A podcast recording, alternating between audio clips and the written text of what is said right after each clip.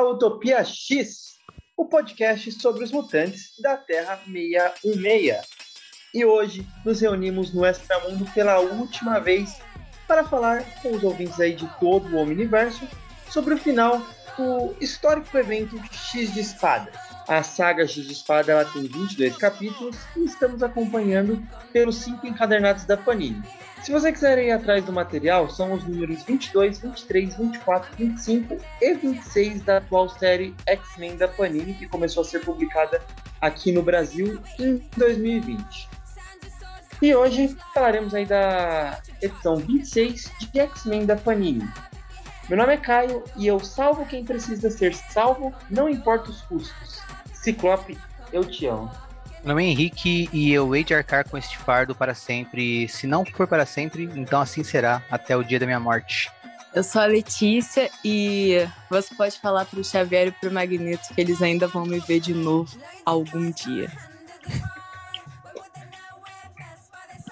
Não, vou, vou mudar, vou mudar, vou, vou mudar, ó. Vou, vou ir de ciclope também, cara. Desculpa aí. Agora Cara, já tá apresentado, cara. não. Vai ser a segunda apresentação. Vamos lá. ó. Meu nome é Henrique e o futuro vai chegar bem rápido, filho. Não há motivo para acelerá-lo. Acelerá-lo? Falei certo? Scott Summers, 2021. Bom, antes da gente começar a falar dos capítulos finais da saga, né? Eu acho que o, o Henrique ele tá bem empolgado para comentar mais brevemente sobre a história que saiu aí nesse volume 26 aqui no Brasil, né? No volume 26 da Panini. Só que ela não faz parte da saga X de Espadas, né? A Panini colocou essa saga aí. Então, conta pra gente aí sobre Journey into Mystery: The Birth of Krakoa. Isso aí, Jornada ao Mistério do Nascimento de Krakoa, escrita pelo Dennis Hopeless, ilustrado pelo Digibril Morissette Fan, cores de Rachel Rosenberg.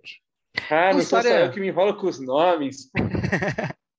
Não, eu sou péssimo com nomes, cara. O, tanto pra falar quanto pra lembrar. E, mas enfim, ah, essa história saiu aí no encadernado no, no volume 26 de X-Men da Panini, né? Parte 5 de 5 de X de Espadas. E ela fecha esse volume, eu já comentei no episódio, no nosso episódio 38, como eu achei zoado essa história fechar esse volume, então se vocês não lembram, voltem lá para ouvir. Mas só para explicar para vocês, é uma história de 2018, ah, ou seja, sendo 2018 foi antes de Roxbox, foi antes da reformulação que o Hickman fez, ou seja, se trata de uma Krakoa pré essa fase Hickman nos X-Men, né? Então nem encaixa conceitualmente aqui. O... Se trata de uma história com o Nick Fury, o... os Comandos Selvagens, né? Dele. Ah, é assim mesmo, Comandos Selvagens? Eu sempre esqueço, eu nunca tenho certeza que eu tô falando o nome desses caras certo. Enfim. ah, É, é Comando Selvagem mesmo, eu tava no mute.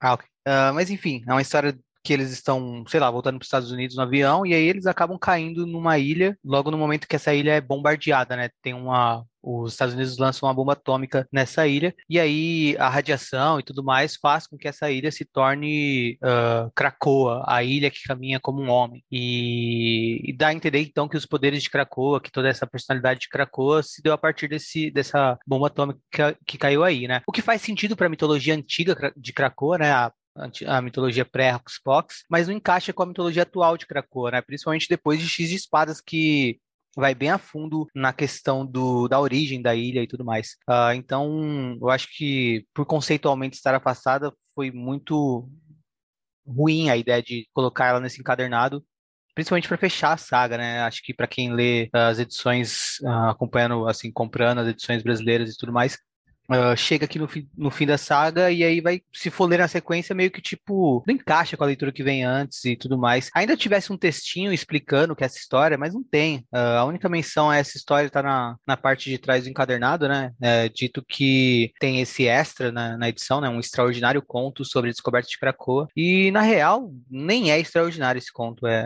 uma historinha bem simplesinha. Ah, não é ruim, mas também não é fantástica. Eu acho que não coube bem aqui, né? Mas trata disso, né? A história da, de como Krakoa se transformou em Krakoa. Ah, é claro que com a história do Hickman Roxbox, isso daqui é retconeado para fora, né? Então, tipo, o que a gente lê aqui como conceito não é mais considerado hoje em dia. Uh, o máximo que a gente podia fazer é um esforço de pensar que Krakoa estava adormecida e essa bomba despertou ela. E aí ainda vale o que o Hickman colocou encaixando com isso, mas uh, seria um esforço muito grande da parte do leitor. Uh, imaginar isso é mais fácil entender que é uma história que se trata da Krakoa antiga, um, como não é mais por conta do retcon que a gente viu em Roxbox.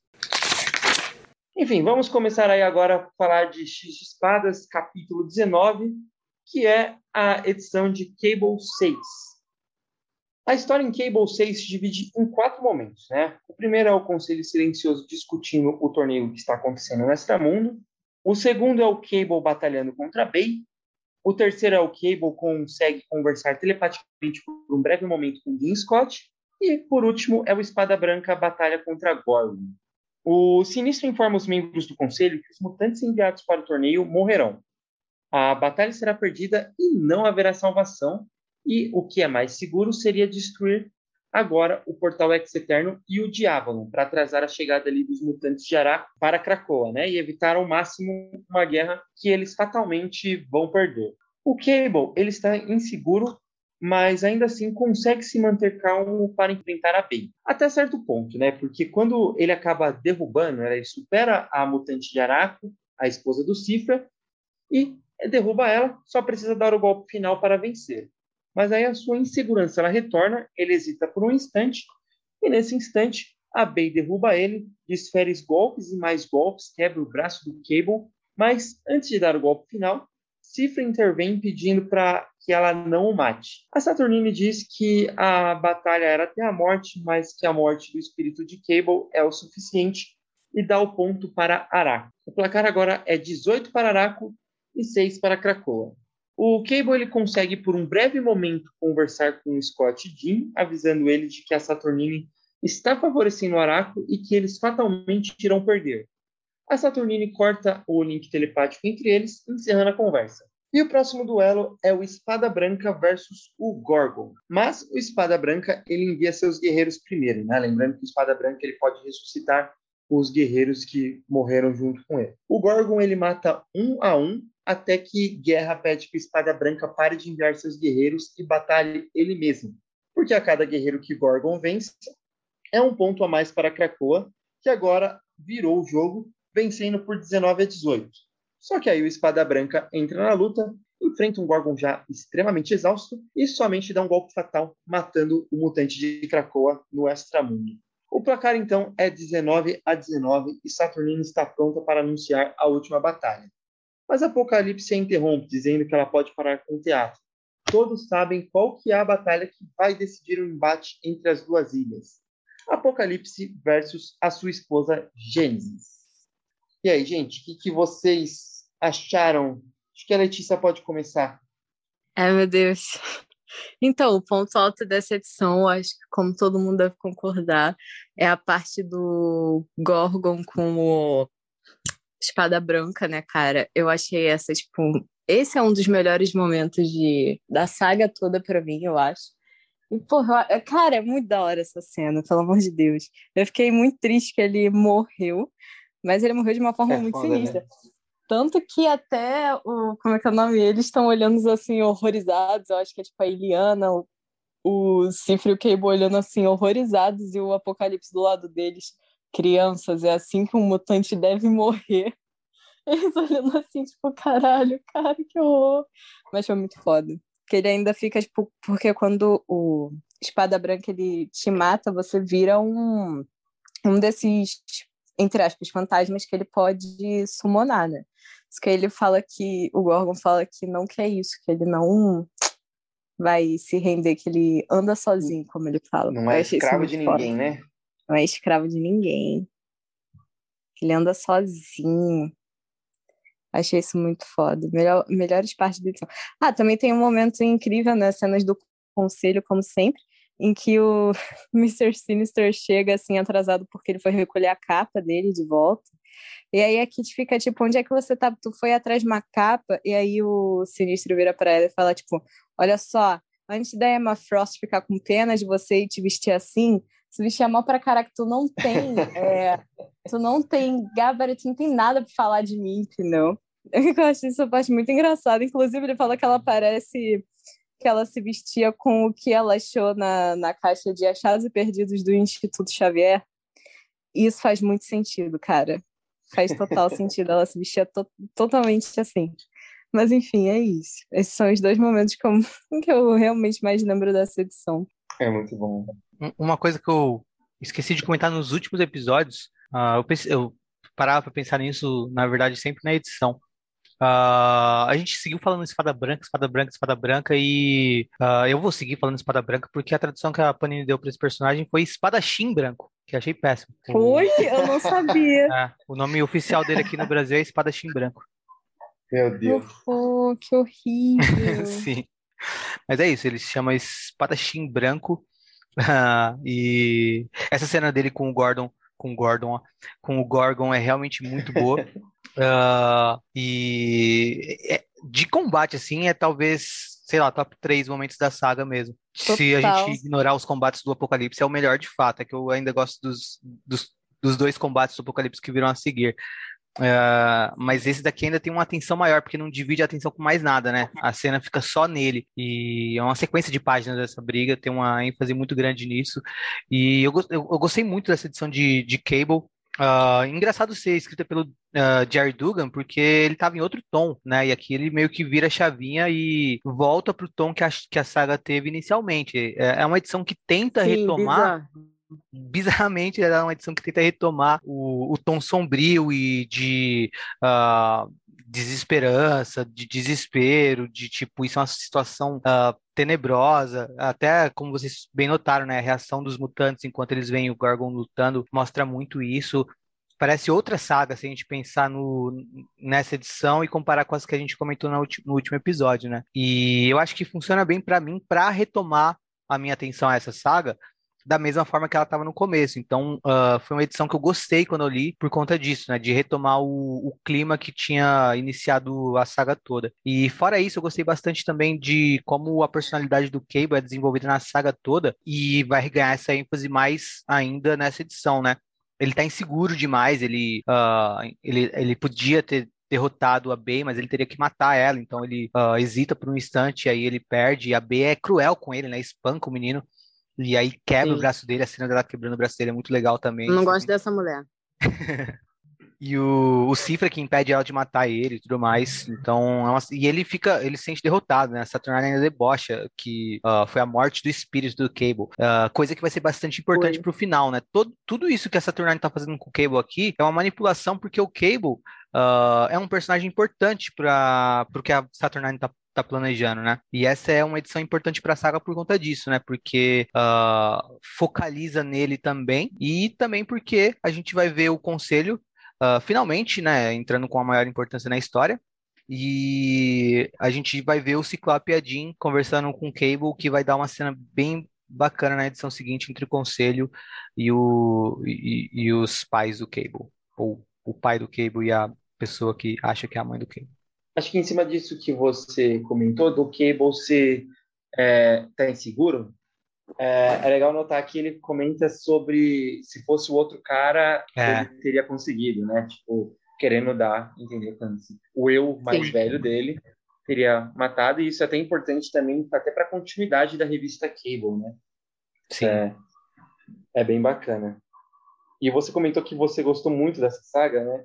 É, dessa, dessa história. E isso foi um, um ponto bem legal nessa releitura, porque quando eu li a primeira vez, né, quando eu cheguei naquela bobajada que é a, as edições anteriores que nós estávamos comentando no nosso último episódio, eu fiquei com tanta raiva disso que eu não consegui dar a importância que o, o Cable sentiu, sendo que nas edições anteriores ele estava dançando no baile da Saturnine, tá ligado?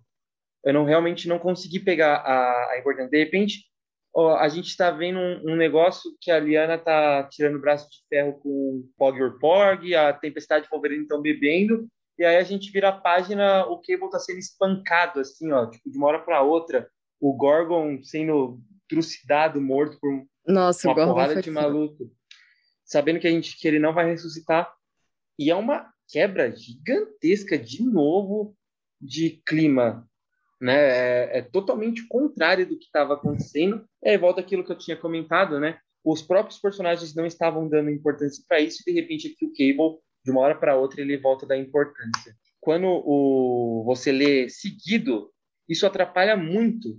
Acho que quando eu li agora, depois de uma semana que eu li as outras revistas, né? Uma semana, dez dias que eu li a outra, eu gostei muito mais dessa, dessa parte, conseguindo retomar muito mais o peso, sabe? Então, acho que aquelas histórias, elas têm uma quebra, e eu acho que prejudica muito mais ainda quando você lê essa história seguidamente. Não sei se vocês concordam comigo. Não, eu concordo. É, quando a gente colocou o, o, último episódio né, no ar, é, o Von Deus no Twitter, ele falou pra, pra gente que o Jordan Dwight foi a única pessoa que leu essa saga inteira antes dela ser lançada. Ele, no caso, é o editor de X-Men, né? Tipo, o editor-chefe. E foi ele que organizou tudo e ele que, tecnicamente, deveria editar o, o tema, né? O, o tudo que tá ali, sabe? E ele fez, tipo, um péssimo trabalho, como vocês podem ver. Para você ter uma ideia, nem o Hickman viu como é que ia ficar no final, todas essas edições juntas.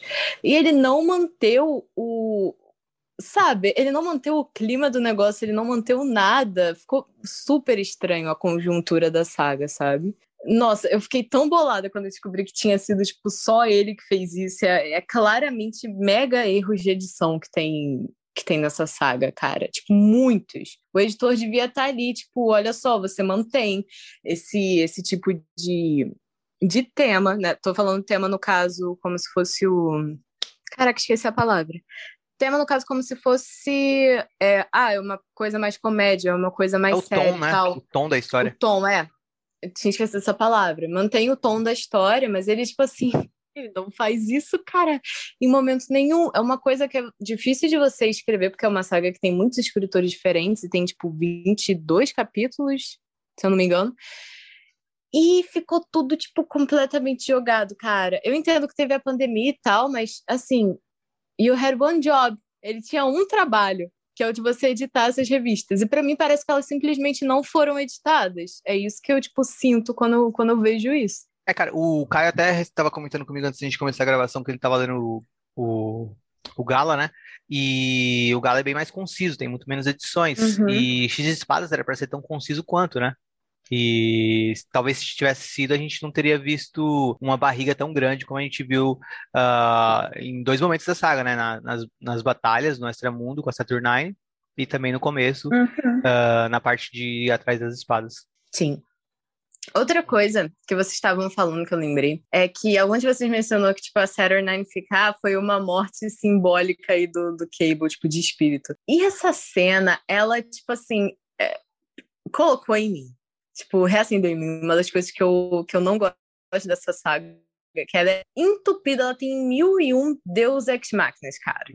Porque, puta que pariu, toda hora é alguma coisa que a Saturday Nine inventa, que é tipo, não, mas agora isso daqui foi resolvido, tipo assim, não tem regras, é qualquer coisa, sabe? Isso me deixa muito bolada com essa saga, porque a gente sabe que tem, tipo, é, preços altos, tecnicamente, que eles têm que pagar e tal, tipo, o Gorgon, coitado, morre.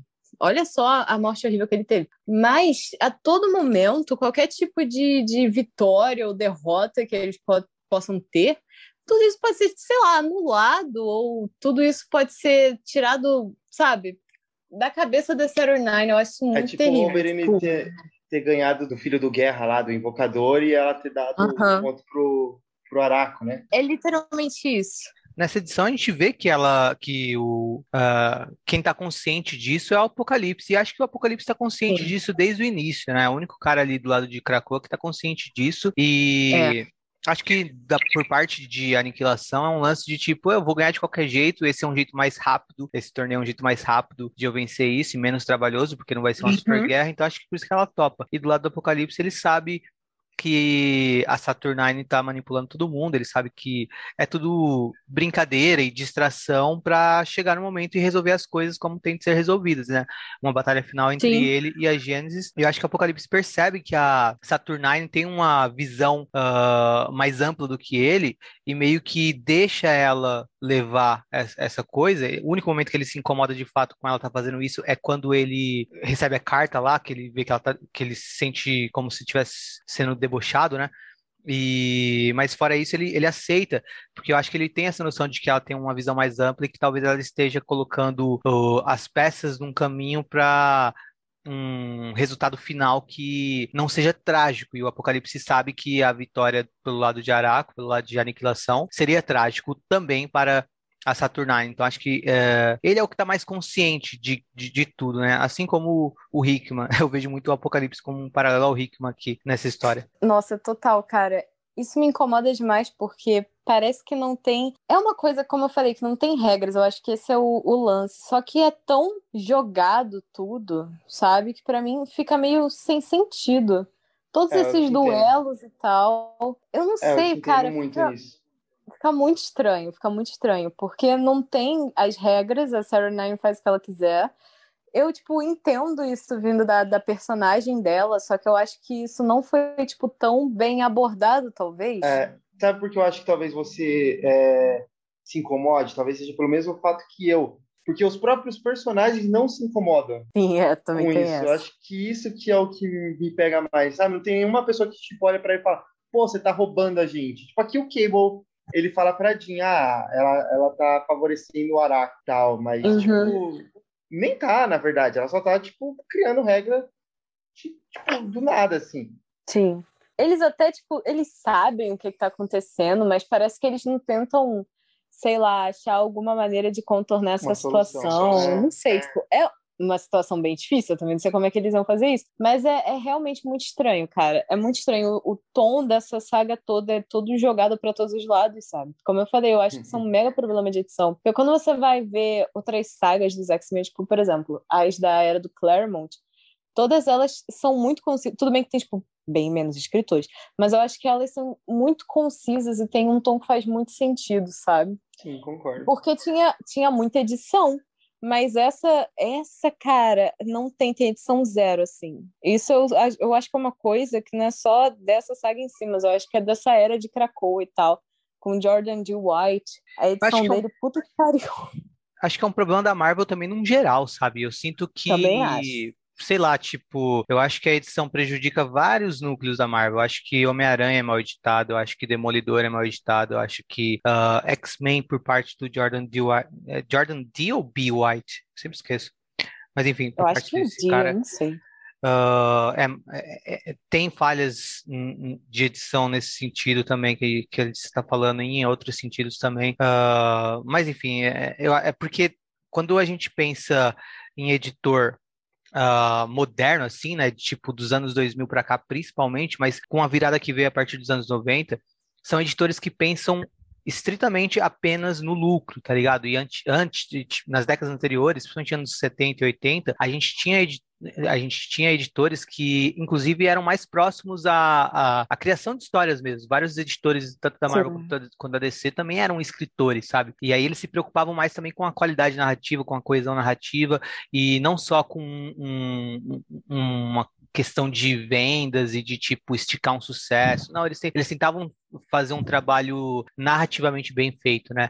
E eu acho que com uma virada nos anos 90 e principalmente nos anos 2000 para cá, todo editor que eu vejo na Marvel está mais preocupado com coisas diferentes do que os autores estão preocupados e muitos autores reclamam bastante uhum. o máximo que podem, é claro, né? Porque ninguém vai ficar xingando também em público, mas uh, dá para ver vários autores reclamando uh, de editores e desse tipo de controle que eles têm na Marvel. Né? O próprio Chip Zdarsky, ele, ele uh, recentemente já falou que é um pouco estressante nesse sentido também de ter que ficar lidando com um editor no, no cangote ali o tempo inteiro quando trabalha na Marvel e na DC, e que não é assim quando ele está fazendo um trabalho mais autoral ou em editoras que dão mais, ou em editoras que dão mais liberdade para ele. Não, eu concordo total com o que você está falando. Hoje em dia o editor está mais para marqueteiro é. E para manter, tipo assim, as, entre aspas, regras da, da empresa Disney dentro do gibi do que para realmente editar a história. Isso é uma coisa muito doida, porque, como você falou,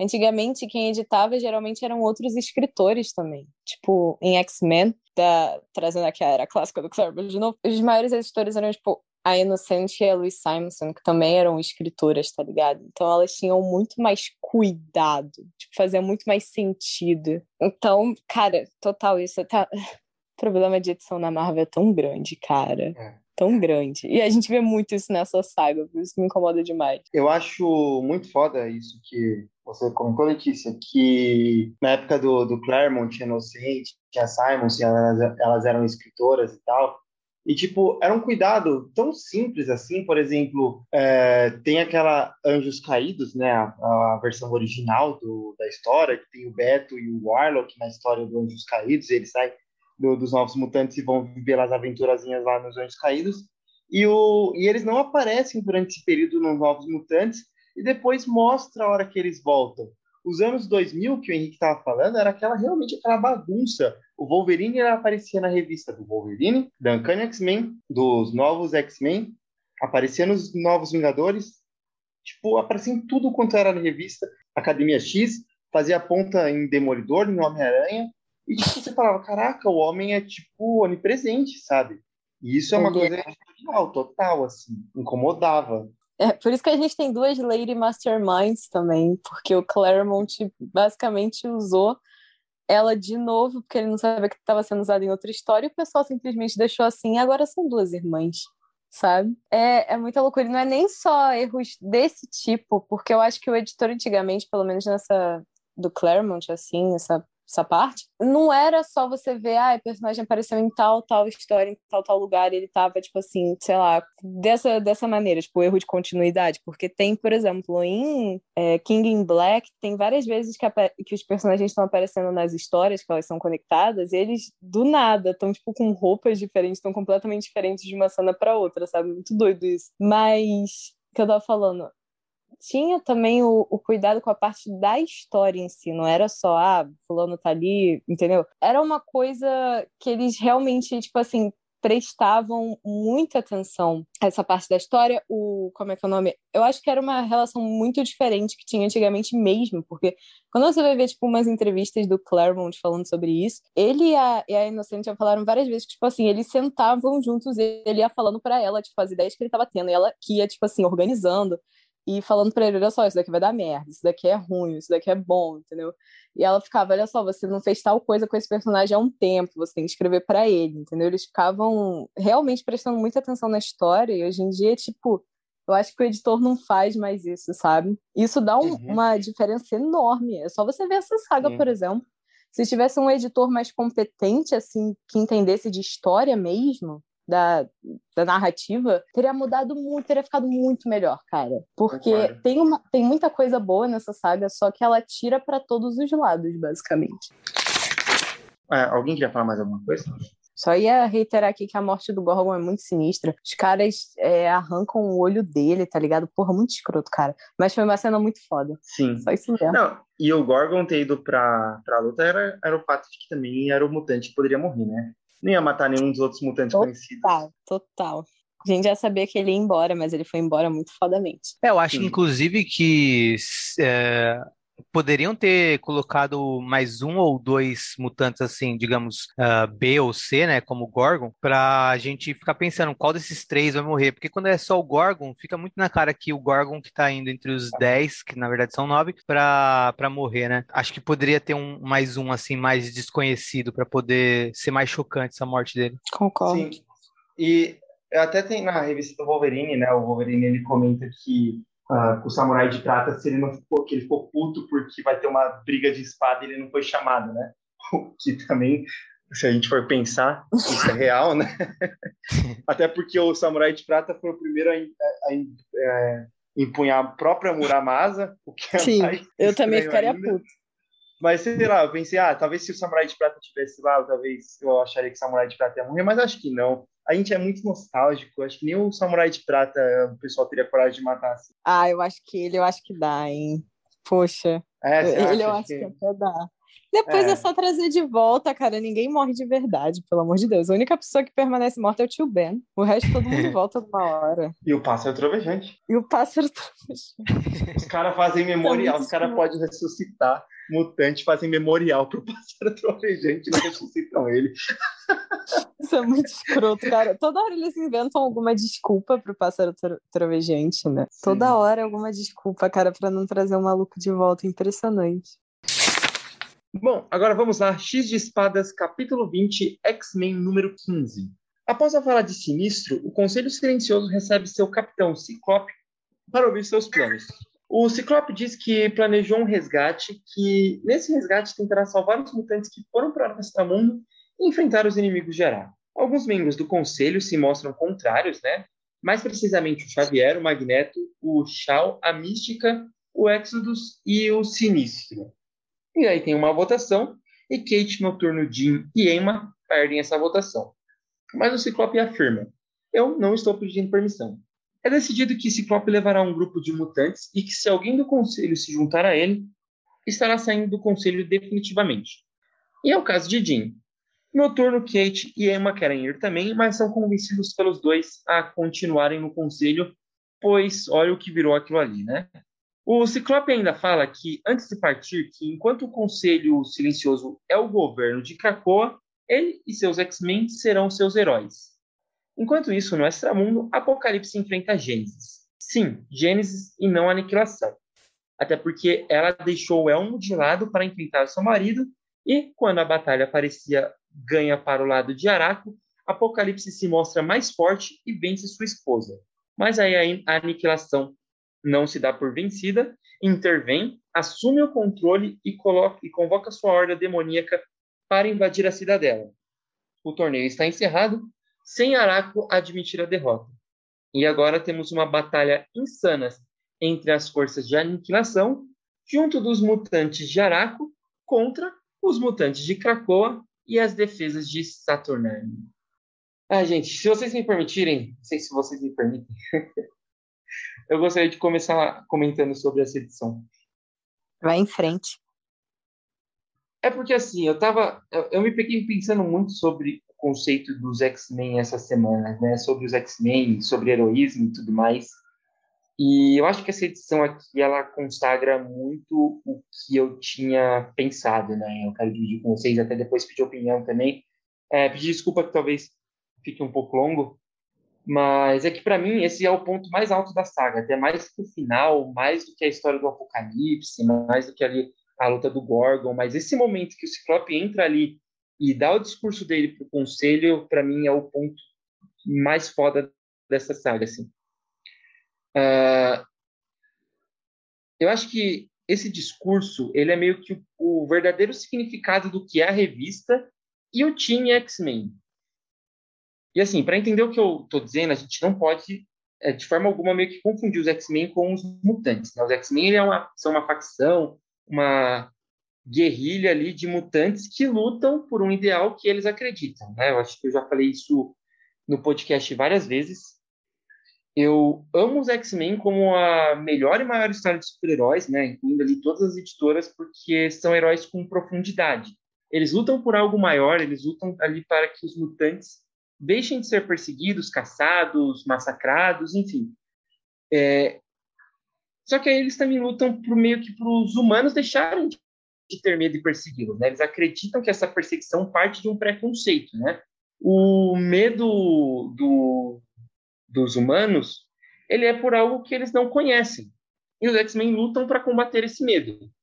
Né? Eles tentam mostrar para os humanos que eles podem ser um exemplo de que os mutantes podem ser algo bom e não ser algo a ser temido. E é claro, a gente viu diversas vezes ali ao longo dos anos que tem humanos que transformam esse medo em ódio. E não são poucos personagens, são muitos humanos que apareceram ali ao longo das histórias. É, são vilões, são heróis, são coadjuvantes, são personagens só figurantes que simplesmente têm ódio dos mutantes, né? E aí eles acabam causando uma perseguição, morte, e a gente já viu genocídio. E esse genocídio é só quem quer viver a sua vida em paz, que são os mutantes, né? E aí lembrando que os X-Men, como heróis, eles também combatem esses humanos que perseguem os mutantes e transformam o medo em ódio. E aí vale ressaltar que os mutantes, eles meio que são gente como a gente, né? A gente só quer trabalhar, a gente só quer fazer compra, a gente só quer ir para balada, viver a nossa vida, é, fazer o que a gente quer. Só que eles não podem, porque eles são perseguidos, odiados, mortos, não fazem parte de um padrão de beleza, e aí eles acabam meio que excluídos da sociedade. E aí vai de você, leitor, simplesmente fazer um leve paralelo, é muito simples, com a realidade entender que isso é uma alegoria às minorias do mundo real. Isso é óbvio, para os ouvintes do Utopia X, isso é muito óbvio, eu falo isso porque a gente vê muita gente na internet que não consegue entender isso, né? Mas para mim, isso é o que mais me encanta dentro da história dos X-Men, porque eu como homem branco lendo X-Men, eu aprendi muita coisa sobre preconceitos e sobre privilégios também. Porque eu acho que é isso que a revista e é isso que os super-heróis, os X-Men, eles ensinam, né? E assim, eu consigo entender muito a importância de Krakoa, eu consigo entender muito da sociedade mutante ali gerando a segurança, gerando a união, criando uma cultura que exalta o quanto que o mutante é belo, o quanto que o mutante é foda, o quanto que eles são superiores, o quanto que eles são fantásticos, porque novamente a gente está fazendo uma alegoria a, algo real. E os mutantes eles merecem isso dentro da história e as pessoas na vida real elas merecem isso e até muito mais, né? Só que é, é importante ressaltar de novo que os X-Men não são sinônimo de todos os mutantes. Eles não representam o pensamento da raça inteira e eles podem até mesmo é, nem estarem certos no que eles acreditam. Você tipo, pode discordar deles, o ouvinte pode discordar deles, o leitor pode discordar deles. Assim, tá tudo bem, porque eu consigo imaginar de verdade que deve ser muito difícil para algumas pessoas que se sentem representadas por essas minorias que, que são os mutantes, né? Entender por que, que os X-Men salvam humanos que são preconceituosos. E você pode até não concordar com os X-Men, mas eles vão salvar mesmo assim, porque os X-Men, os super-heróis X-Men, eles acreditam que se eles forem um exemplo, eles podem combater esse preconceito. E aí você pode achar isso brega, pode achar que é um pensamento errado, e tá tudo bem você achar isso, porque ao longo dos anos, muitos e muitos mutantes a gente viu e entenderam os X-Men como errados. Viram, viam os X-Men até como vilões da, da, das histórias. E até nesse discurso do Ciclope, a gente vê que muito do Conselho Silencioso vê o Ciclope como errado. E isso é fantástico, porque isso que gera um debate, e aí sai do superficial e é o que transforma uma HQ de super-herói em algo extremamente fantástico. Acredito que, assim, para todo mundo uma boa história, a gente sabe que uma boa história ela vem através de personagens complexos, com opiniões e motivações próprias e distintas dos outros personagens à volta, né? E gostem ou não, acho que isso é o que sempre fez parte do grupo de super-heróis X-Men. É o que eles acreditam no que eles fazem. Eles acreditam no sonho, eles acreditam na coexistência pacífica dos humanos e mutantes. Novamente, eu afirmo que qualquer pessoa pode discordar disso, qualquer pessoa pode ver eles como os vilões, né? Acho que, que eu falei, muitos mutantes viam eles como vilões, mas eles vão continuar acreditando naquilo, né? Agora, o que as pessoas não podem confundir é que discordar da opinião do Ciclope, de discordar da opinião dele querer ser o herói dos humanos, dos mutantes, de salvar quem ele quer salvar, é achar a história ruim. Porque uma história ruim é uma história mal escrita, não ter um bom desenvolvimento dos personagens. É outra coisa. Você pode até discordar do que o personagem está representando, mas isso não transforma a história ruim, né? E o que eu mais amo de tudo isso aqui, né, desse discurso do Ciclope, é que demonstra a personalidade, não só do Ciclope, como da Jean, da Emma, da Kate, do Noturno, de todos os outros personagens que estão ali discordando do Ciclope, e é o que mostra a personalidade que eles sempre tiveram. E ali é um, um, um, lugar em que eles não estão pensando mais como o conjunto, né? Eles estão tendo personalidades próprias, estão pensando como unidades. É o momento que o Ciclope ele fala que ele vai salvar quem precisa ser salvo, de acordo com o que ele acredita, né? Os X-Men, novamente, não os mutantes, os X-Men, eles não distinguem um humano, um meta-humano, um mutante, um Shiar, ou seja lá, quem precisa ser salvo. E eu acho que essa parte que coloca os membros do que já foram os personagens dos X-Men se impondo sobre o conselho é fantástico, né? E acho que até acho que dá até, para a gente pensar, mas eles vão arriscar Krakoa, vão arriscar Terra para ir lá salvar o filho do Ciclope, o Wolverine, a Tempestade, os amigos deles. E acho que até pode ser, realmente, era isso que o Ciclope ia fazer. Mas quantas vezes a gente já viu os X-Men abrindo portais para outras dimensões, lutando contra deuses celestiais, demônios, e o caralho a quatro ali, arriscando a terra inteira para salvar uma pessoa, para salvar um colega, para salvar um mutante, para salvar a terra inteira, né? E eles nunca pediram autorização para presidente dos Estados Unidos, para os Vingadores, para fazer o que eles achavam que era certo. E eu acho que é essa é a grande importância de você ter heróis como os X-Men nesse mundo, porque sempre tiveram aqueles personagens ali acreditando no que eles acreditam que era que é o, o correto, né?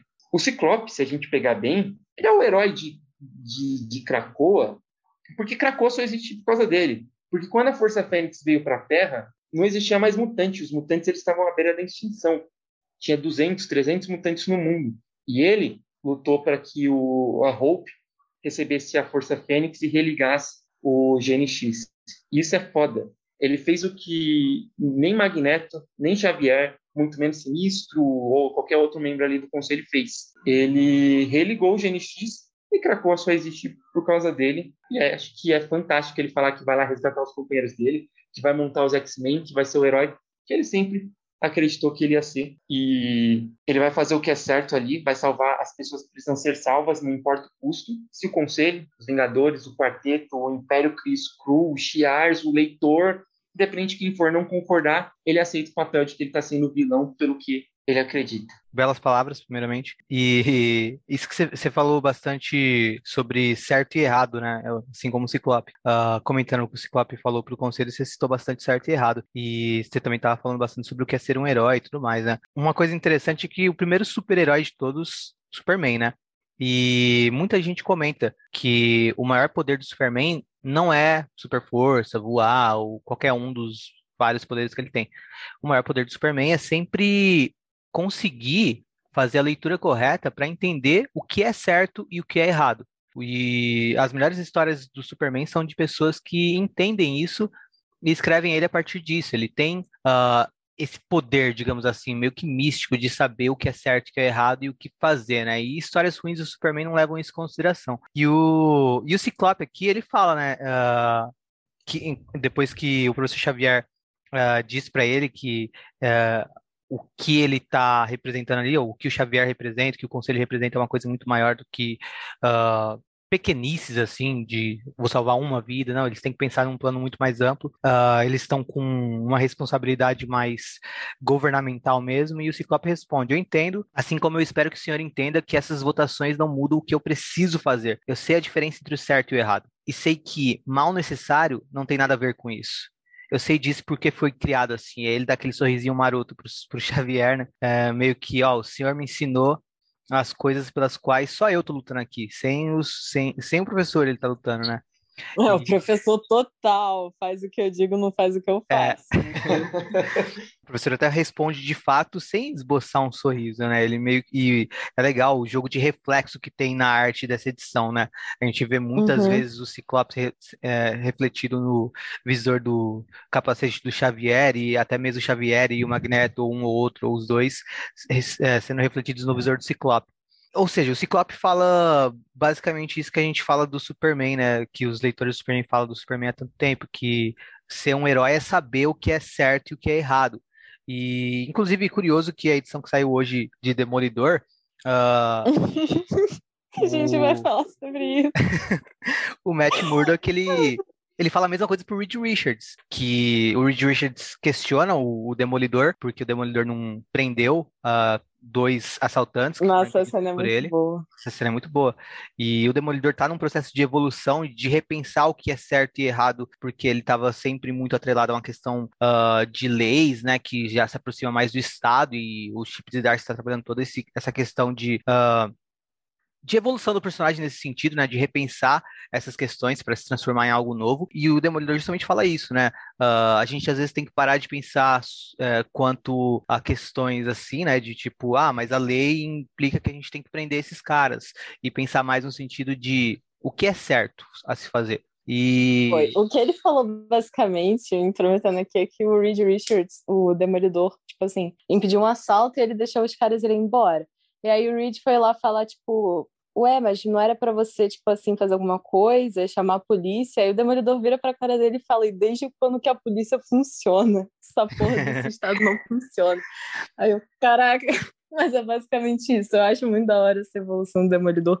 E essa evolução, sabe onde é que eu vejo também? Nos próprios X-Men, porque quando eles começaram, como você estava falando, eles eram muito o modelo protótipo da minoria perfeita, como chamam. Porque eles não se voltavam contra os humanos, os X-Men no caso. E eles continuavam ali salvando e fazendo as coisas pelos humanos, entendeu? É, tem todo esse ideal do Xavier, que vai sendo desconstruído ao longo dos anos, porque, como a gente sabe, não é uma verdade. Isso não acontece na vida real. Se você, sei lá, você, por exemplo, é uma, é, uma pessoa de uma minoria, se você for legal com as pessoas que, tipo assim, querem sua extinção, isso não vai fazer com que eles não queiram que você morra, cara. Não é assim que funciona, sabe? Então, eu acho muito interessante como eles estão tentando abordar essa questão dos X-Men de novo agora em Krakoa. Porque, por exemplo, o Scott ele tinha ido numa veia um pouco mais revolucionária, né? Uns tempos atrás, ali, depois de Vingadores vs X-Men.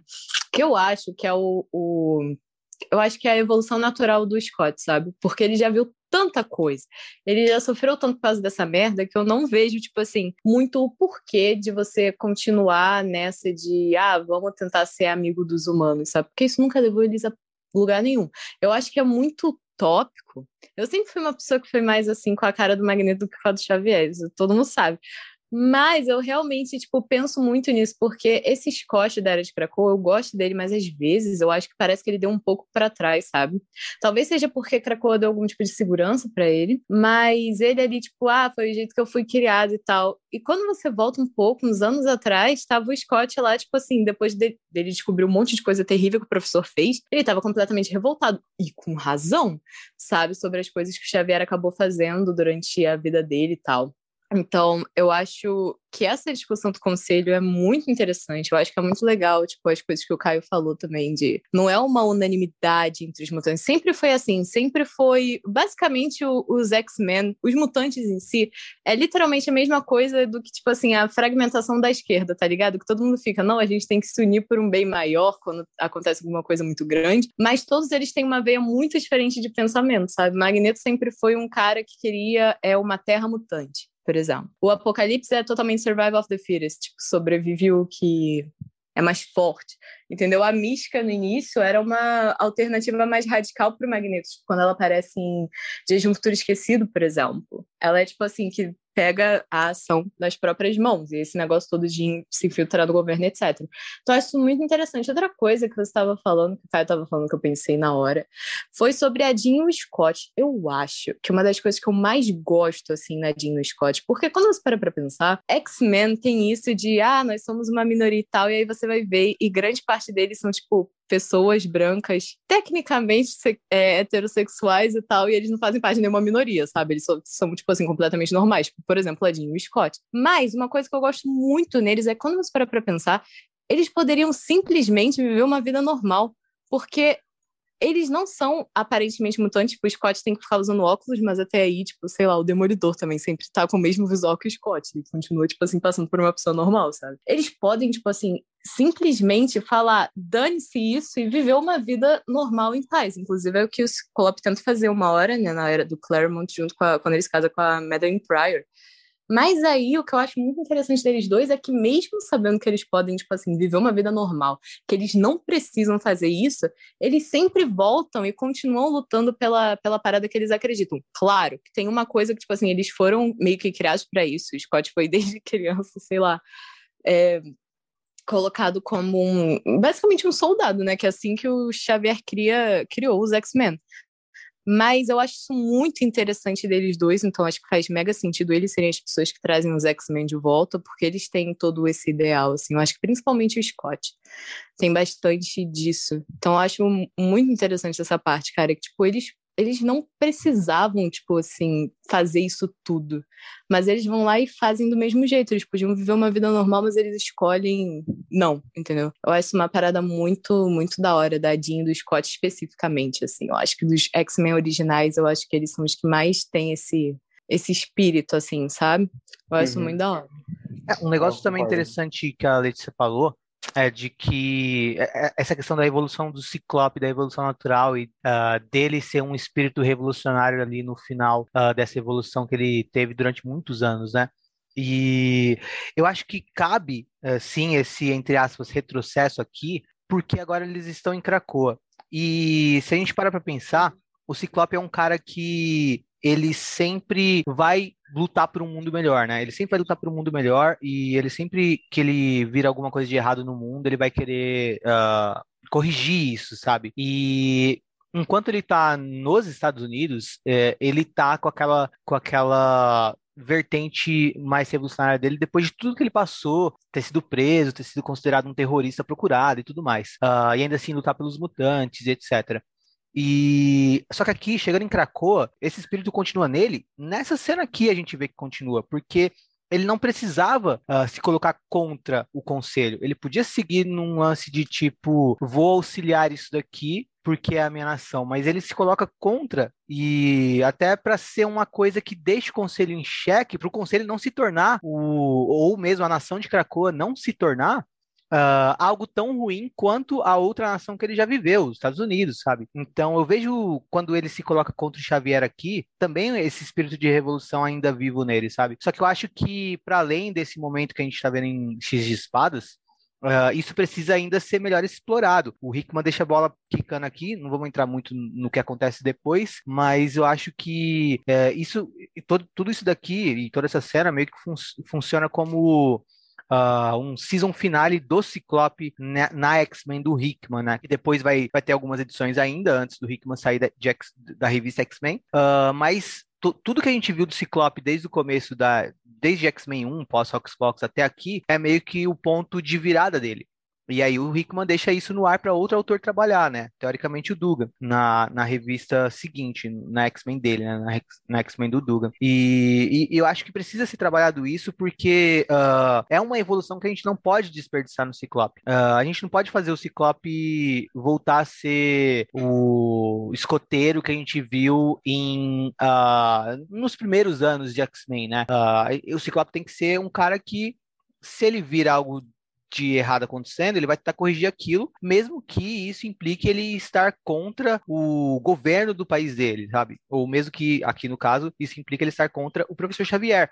E é legal também que o ideal do professor Xavier é sim um, um negócio tipo inalcançável. Uh, mas o Ciclope se coloca aqui, e isso eu acho que o Ciclope nunca perdeu. É somente as situações que mudaram para que ele agisse de uma maneira ou de outra para encaixar a luta pela sobrevivência e bem-estar dos mutantes uh, nisso. Mas eu acho que o Ciclope nunca perdeu isso desde o início, e, e, é o cara que mais sintetiza isso, que é o sonho do Xavier. O sonho do Xavier, que quando a gente pega, como a Letícia falou, né? Faço o que eu falo, não o que eu faço. Quando a gente pega para ver o Xavier em si, é da boca para fora, quase, né? Então, uh, uhum. mas o Ciclope realmente acredita naquilo. E o Ciclope é o sonho do Xavier vivo, sabe? Uh, tanto que a X-Men do Hickman começa com o Ciclope uh, sendo meio que instruído pelo Xavier a abrir os olhos e tudo mais. Então, o Xavier coloca o, esse sonho no Ciclope, e esse sonho segue vivo no Ciclope até hoje, né? Uh, a Sim. gente vê aqui, e a gente vê que ele está disposto a lutar por esse sonho para sempre.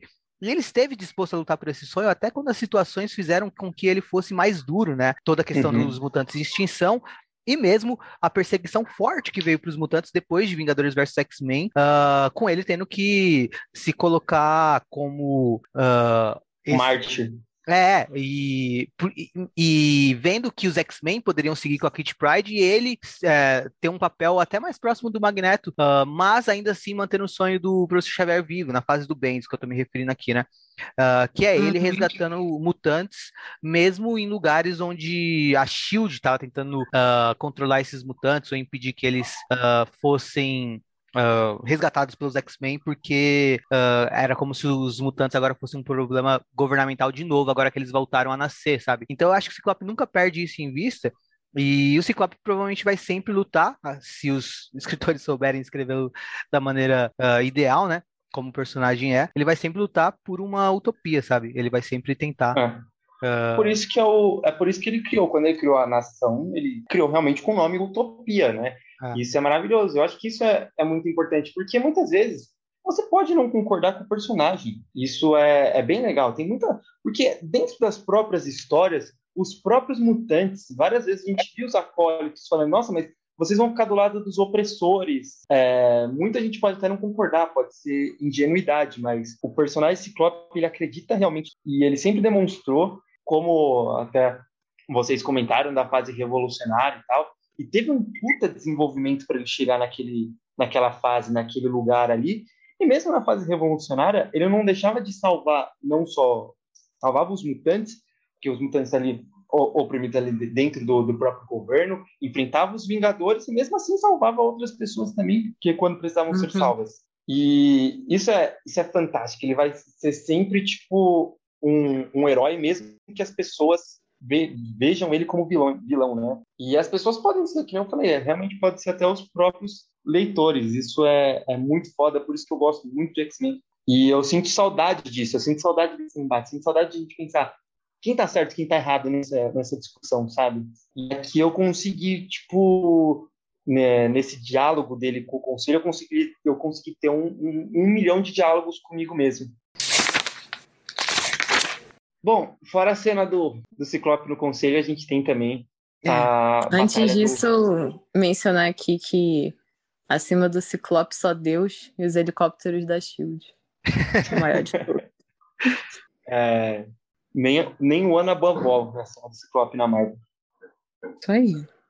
Bom, e o que, que vocês acharam da, da nossa batalha maravilhosa entre Apocalipse e sua esposa? Letícia, eu aposto que ela ficou apreensiva porque o amor não está vencendo nessa. Eu fiquei. Mas eu gosto muito, eu gosto de todas as cenas que tem eles dois, cara. Meu Deus, é muito bom. Que o Apocalipse só fica tipo, mano, eu não quero fazer isso, eu não quero matar minha mulher, porque tu vê que ela ia matar ele, cara. Ele fala que ele não quer ter vivido milhares de anos para chegar ali e ver tudo terminar assim. Quando ele fala isso, ele dá uma olhadinha pra Saturnine, é muito bom isso. Sim, cara, é sensacional. Ele tá Deveria ser um triste, pecado cara. fazer um apocalipse triste. É, devia, devia ser crime, cara. Eu não gosto de ver um apocalipse triste agora. É muito bom que ele ainda vira pra ela, tipo assim, quando tá no início, ele fala que é, se é pra eu morrer assim, então eu quero que você olhe para mim, que você tire esse capacete, você olhe, tipo, me olhe nos olhos, tá ligado? Eu acho, eu gosto tanto das cenas do Apocalipse. Ele é o último romântico, né, cara? Puta que pariu. É sério, o Apocalipse, o, o Wilson Fisk e a Mística são as únicas pessoas que mantêm o romance vivo no universo Marvel. São um, um fato aí para vocês. Fica aí o, o fun fact. Ai, nossa, eu, eu gosto muito. Tipo, não é a minha batalha preferida deles dois, porque eu ainda gosto mais da que vem no, no último capítulo. Mas essa para mim é muito boa também. Cara, o Apocalipse ele virou um personagem tão sensacional nessa história, né? Pelo amor de Deus, é. ele ficou tão perfeito. É da hora que a espada é. dele é quebrada, né? E é. a Gênesis fala pra ele se render e ele me render com a espada quebrada em mãos. E, e aí ela vai pra cima dele. O, o, desenho é muito bem feito também, é a escolha de quatro quadros por página só para fazer a, a, coisa toda ficar mais ágil também é muito interessante. Uhum. E a gente consegue ver bem o movimento da, da Gênesis atacando ele e o movimento dele em retorno para roubar a espada dela e dar um golpe rápido e derrotar ela, né? Com a própria espada dela. E Sim. é muito boa essa cena. É surpreendente. Achei que ela que fosse derrotar ele. Mas é muito bom, porque quando ele machuca ela e tal, ela fica tipo, é, termina logo com isso, faz o que você tem que fazer. Tipo, me mata logo pra eu não morrer. Tipo assim, antes que eu me afogue em vergonha, basicamente. Aí ele fala vergonha. Vergonha seria termos, é, eu ter esperado todos esses milhares de anos para tudo acabar assim, entendeu? Aí ele vai lá e olha pra Saturnine, e Saturnine vai lá e fala, tipo, tá bom, vamos lá fazer outra coisa. E é aquilo que eu falei, né? A gente percebe aqui como ele sabe que a Saturnine está ma manipulando as situações para acabar de certa forma. E ele tá meio que falando para ela, ó, eu sei o que você tá fazendo e esse não é o final, tem mais coisa. Não, é Sim. foda que depois dessa frase que a Letícia comentou, não, não termina com um beijo bonito dos dois, né? Tipo... termina com a aniquilação tomando na frente. Sim, termina com a, aniquilação, né? Que para quem não se recorda, o, é, o lance do capacete, ele meio que, entre aspas, te possui com esse espírito da aniquilação e ele volta pra, pra Gênesis. Ele fica tipo, vai, me bota de volta. Que nem um anel, tá ligado? É, bem e, e aí termina com ela, tipo assim, como aniquilação toda é, de volta, assim, tipo, como se ela nunca tivesse sido machucada e tal. E com as hordas de Amenfe totalmente ali exato, na cidadela, né? X de Espadas, capítulo 21, Excalibur número 15. E aí a batalha final começa. os mutantes de Krakoa tentam se defender, né, se agrupando enquanto a Saturnine prepara um feitiço com os pedaços da Betsy. Aqueles uhum. que foram a única coisa que restou da mutante quando ela perdeu para a Isca na primeira batalha lá do torneio. A Saturnine manipula as peças como que meio que montando um quebra-cabeça ali com a parte da Betsy ao quebrada, né? A Bey ela decide que ficará ao lado do Cifra junto de Krakoa e contra Ará. A Jubileu, ela aparece com as sacerdotisas do verde, né, para defender a cidadela. O Shogo se impacienta enquanto a Saturnine está montando esse quebra-cabeça e quando a Saturnine ela termina de montar, o que se manifesta é a imagem de Betsy como Capitã Britânia. Mas isso era um feitiço, né, para que todas as realidades do universo tivessem novamente um Capitão Britânia. Saiu pela culatra, né, pela perspectiva da Saturnine, porque a maioria dos defensores do Extramundo que surge é como uma nova versão da Betsy, não do Brian, né, que era o que a Saturnine estava esperando. Mas de qualquer forma, agora a Cidadela ela tem novamente ali a tropa dos Capitães Britânias para batalhar contra as hordas demoníacas. E as hordas demoníacas estão cercando a resistência de Krakoa, liderados pela Aniquilação, né? que se aproxima de Apocalipse agora para uma revanche. Novamente, eu gostei muito, mas muito mais dessa edição, dessa eu vez também. que eu li, do que a primeira vez que eu li, tipo, tudo direto. Eu tava morrendo de raiva das edições anteriores. Aqui tem umas coisas muito interessantes, assim, principalmente o final, na minha opinião, mas vamos começar do início, né? Alguém quer comentar? o início da batalha? Ah, eu acho que o, a parte do início tem o, o que a gente estava comentando antes de, de, iniciar, que é sobre a tempestade, né? Mostrando quanto que ela é uhum. foda pra cacete. Porque se você for pegar, eles estão aqui, uns seis mutantes ali, o Apocalipse, a Tempestade, a Magia, o Wolverine, uhum. aí tá com, com o Brian, o Cifra, que, tipo, não é um, um mutante combatente, né? Então é praticamente quase ninguém ali. E a Tempestade, se você reparar, e ela comenta também, primeiro, a Gênesis, ela ia matar o Apocalipse, e aí a Tempestade solta um puta raio nela, e segura a, a, a Gênesis, né, a aniquilação, e depois ela comenta que ela tá fazendo uma tormenta para segurar a horda de exércitos. E aí você vê o desenho realmente tem uma fumaça, porque são, tipo, sei lá, milhões contra cinco. E é a tempestade que tá segurando todo mundo. É muito foda né, essa parte do desenho. É verdade. É muito foda. Cara, tempestade, puta que pariu. Imagina ser assim. Ela é incrível, cara. Mas tem momento que eu Imagina acho engraçado. Ser assim. Imagina ser assim. Tem, tem momentos que eu acho muito engraçado que o Brian vai falar alguma coisa, o Apocalipse vira pra ele e fala: Cala a porra da tua boca, mano. Nem sei por que, que tu tá aqui. Eu achei isso muito bom, porque eu também não entendi por que, que o Brian tava ali. Me identifiquei com o Apocalipse nessa cena, nessa hora. Aí, cara, tipo assim, é só o iníciozinho do que a gente vai ver ainda da, da batalha. A gente só mostra a tempestade sendo incrível. E a gente já passa pra parte da Saturn Nine com o Shogo, né? O dragão. Eu achei muito fofo.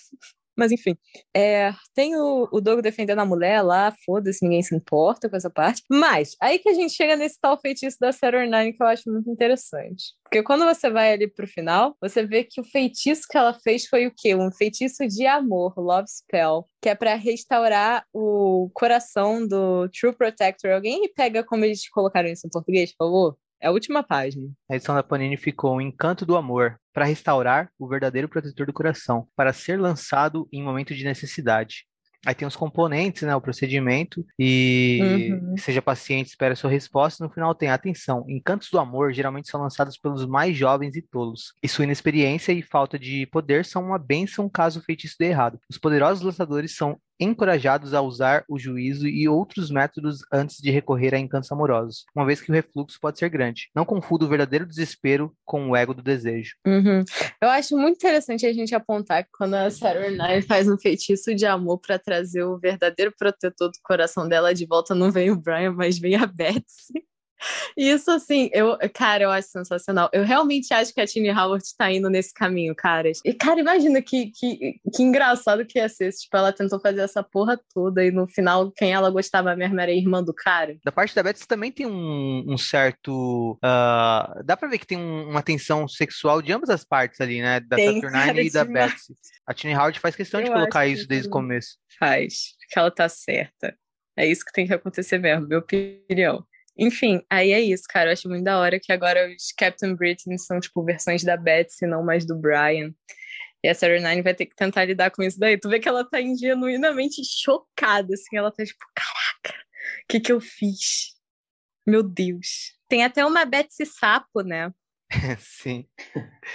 Muito é bom. sempre viajar dessas versões, tipo, de Capitães Britânicos de outras dimensões. Independente de ser, tipo, o Brian ou a Betsy. Tem um gorila, um macaco, tem, tem, um é. ganso. É, uma cara. coruja. Uhum. Enfim, é isso, caras. Eu, eu gosto muito dessa parte. Eu acho essa edição muito da hora. Sim, é muito boa mesmo. Uma das melhores de Excalibur. As edições de Excalibur uhum. dentro da saga X de Espada são, são, tipo, muito melhores que as edições de Excalibur fora da saga de X de Espada, né? E eu é acho verdade. que por, se, por, por, elas estarem dentro de uma saga tão polêmica, as pessoas às vezes esquecem disso, né? Porque eu vejo muita gente falando que Excalibur é, num geral, muito ruim, mas eu não sei como uh, a gente pode olhar para as edições de Excalibur dentro da saga de X de Espada, e eu até entendo quando as pessoas podem não gostar das anteriores.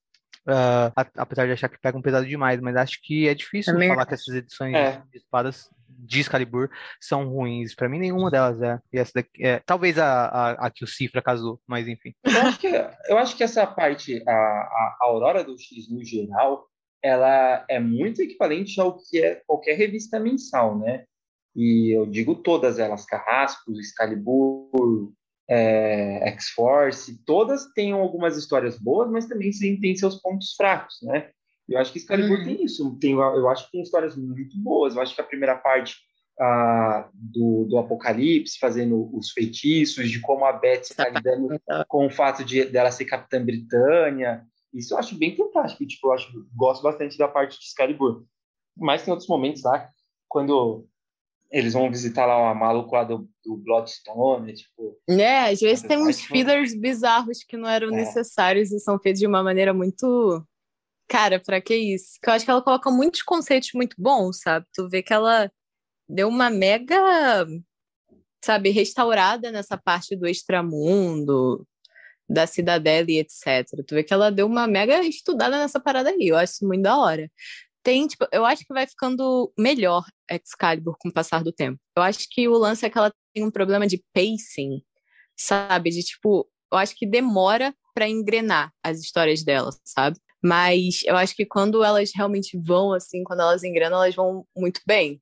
Excalibur, por exemplo, foi uma que eu acho que ficou, tipo, muito melhor. E quando ela vai nesse negócio, assim, de explorar o personagem, de explorar a Betsy, a Saturnine, a, a família Braddock em geral, assim, eu acho que ela faz um trabalho muito bom com esses personagens específicos, sabe?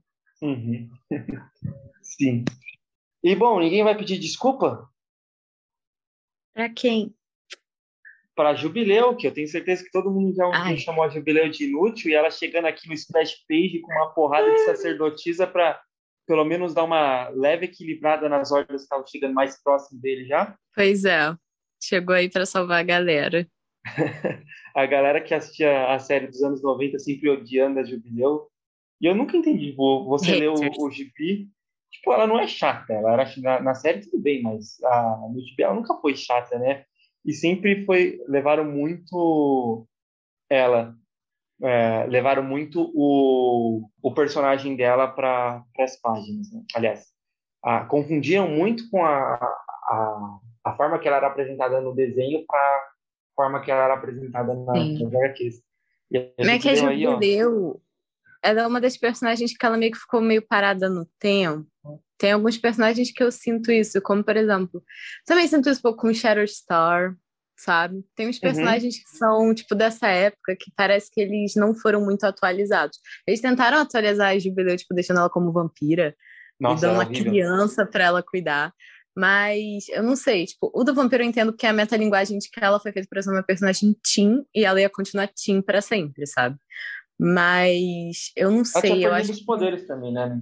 Sim, sim, verdade. Então, eu acho que tem alguns personagens que eles estão tentando meio que trazer de volta na era de Krakoa também, sabe? Tipo, até o próprio Shatterstar, que a Leah Williams tenta trazer de volta. Tem vários, vários desses personagens que parece que eles, tipo, tiveram seu auge e aí eles pararam. Até o próprio Apocalipse, assim, ele não é tão do tempo dele, porque quando você vai ver, sei lá, o visual da Jubileu, o visual, sei lá, do Long Shot, por exemplo, é muito daquela época, cara. Tipo, hoje em dia é muito, é muito estranho, entendeu? Tipo, você consegue reconhecer aquilo dali, mas você fica, isso é muito ultrapassado, sabe?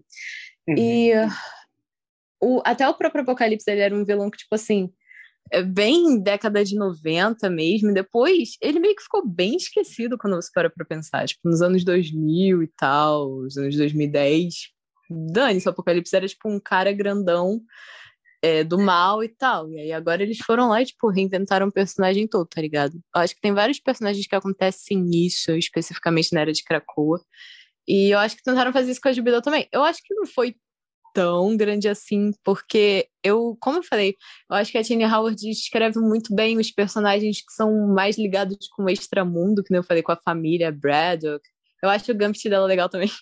E com essa galera, mas a Jubileu, essa parte, assim, de personagens que não estão muito ligados a isso, eu acho que é meio apagado, assim, sei lá. Eu, pelo menos, não me importo muito com, com eles não, nas histórias. Eu te entendo. Eu tinha comentado mais de piada mesmo. Tipo, a galera realmente sempre falava que ela era inútil não, e tal. E ela chegando aqui com uma porrada de, de feiticeiro em uma splash page mesmo, né? Tipo, Sim. você tá descendo a página, na hora que você olha assim, do nada, uma puta cena gigante com uma porrada de sacerdotisa. É bem legal, porque eu jamais imaginei que ia ver isso. X de Espada, capítulo 21. X de Espadas, Destruição. Acho que eu vou, eu vou ser legal e vou deixar o Henrique ler esse resumo, porque eu sei que o Henrique é, ah, ele amou essa saga aí desde a primeira vez que ele leu, né? Diferente da gente que conseguiu gostar mais agora relendo. Então, acho que nada mais justo, né, do que deixar o Henrique ler a última parte do capítulo aí para a gente comentar. Antes de, antes de eu ler o resumo, só então passando as informações sobre a equipe que trabalhou nesse encadernado. Uh, o capítulo 19, né, Cable 6, foi escrito pelo Jerry Dugan, uh, e a arte foi pelo Phil Noto. O capítulo 20, a edição 15 de X-Men, foi escrito pelo Jonathan Hickman, com arte de Mahmoud Ashar e cores de Sunny Go. O capítulo 21, que a gente falou agora, uh, foi a edição 15 de Excalibur, escrita pela Tini Howard, com desenhos de Mahmoud Ashar de novo, mas também de Stefano Casselli, e cores de Sunny Go e uh, Rachel Rosenberg.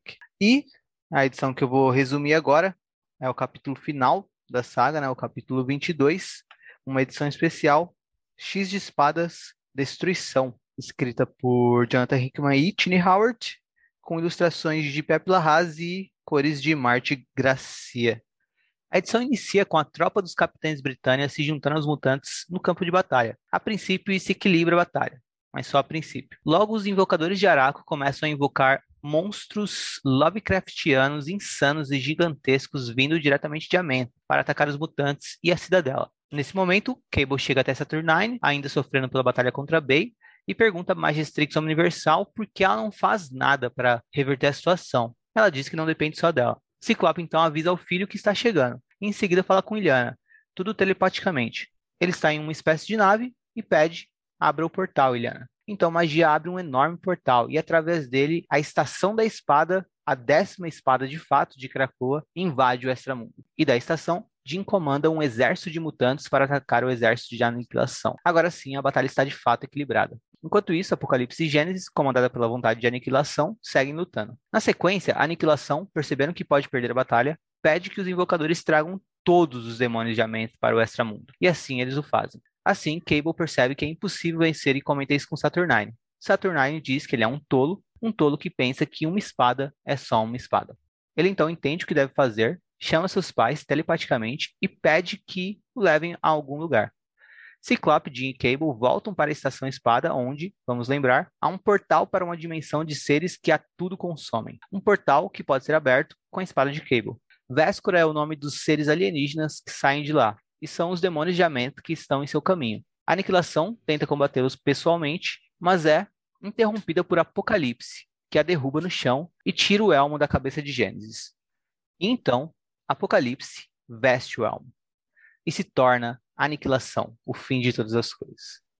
Enquanto isso, os seres da raça Véscora estão não somente atacando as grandes monstruosidades de Amento, como também consumindo o próprio terreno do extramundo no processo. Mas Saturnine não quer detê-los ainda. A aniquilação então comanda que Apocalipse seja o senhor de seu exército e os leve à vitória. Mas Apocalipse diz: não, ele se recusa a obedecê-la.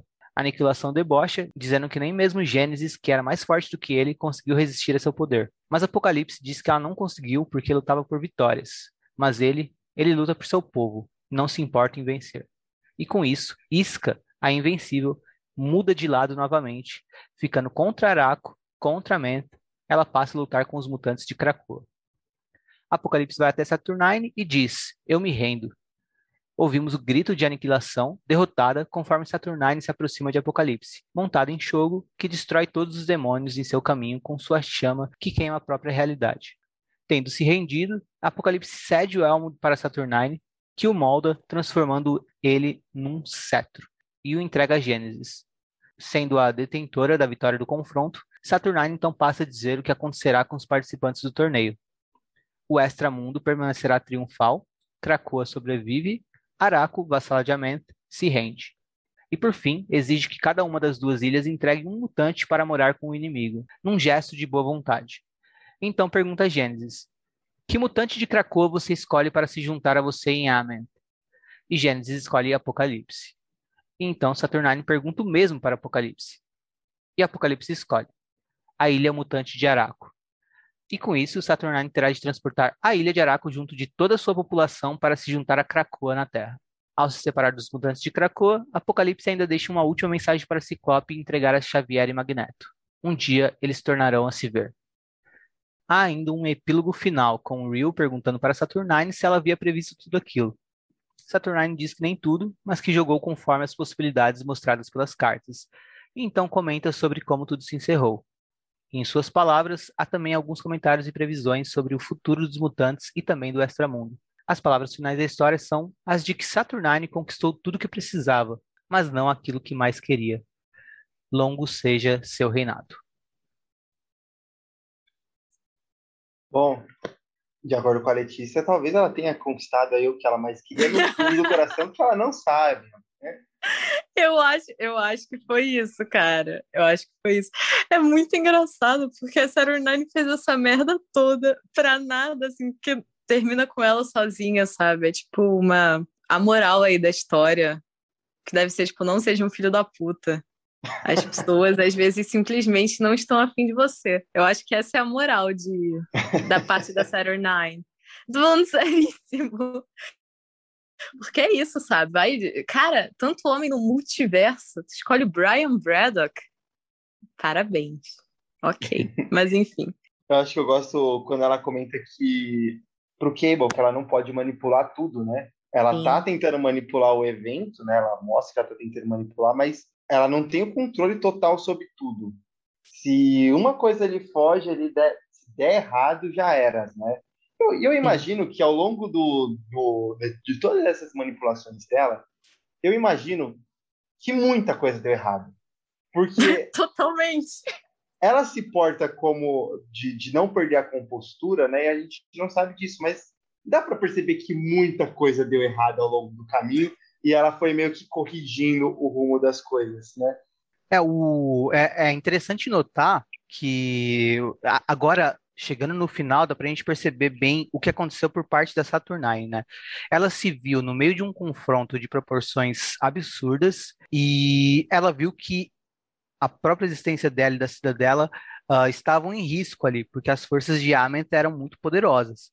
Uh, a aniquilação era muito poderosa. Então ela se viu, primeiro, ameaçada, e segundo, ela se viu sem proteção suficiente, porque ela estava com o mesmo problema que ela estava desde, desde as guerras secretas, que é ela não tem mais a tropa de capitães britânia. Ela queria uma tropa de capitães britânia de volta para defender a cidadela.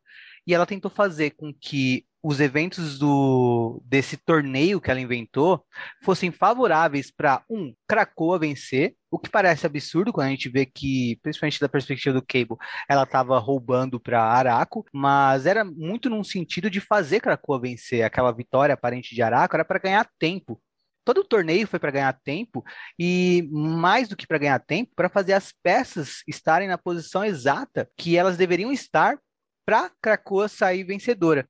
Ou seja, ela precisava manipular o Cable para ele pedir ajuda do Scott e da Jean, para o Scott e a Jean interferirem na batalha, Uh, ela precisava de uma força tão poderosa quanto os demônios de Ament, e até um deus ex-máquina, se a gente pensar uh, bem, uh, que é os, os alienígenas do, uh, dessa ah, raça eu não Véspora, acho que é um Deus Ex Machina porque já tinha aparecido antes, né? Tipo, é verdade. Da... Sim, é, é, é bem introduzido, né? E a gente vê como é. que uh, certas partes da história são bem colocadas desde o início, né? Então, a questão de não terem dez espadas do lado uh, de Krakoa, por exemplo, a princípio parece um furo, e aqui a gente vê que a décima espada é a Estação Espada, que apareceu lá no começo da história, como quem não queria nada, e a gente viu que teve relevância tudo, tudo aquilo que a gente acompanhou junto do Ciclope, da Jean e do Cable no início, uh, teve relevância para o final. Isso é bem legal também. E então ela precisava manipular essas peças para que tudo se alinhasse no final e Krakow tivesse de fato uma chance contra uma força de um exército muito mais poderoso do que Krakow poderia ter para combater, né?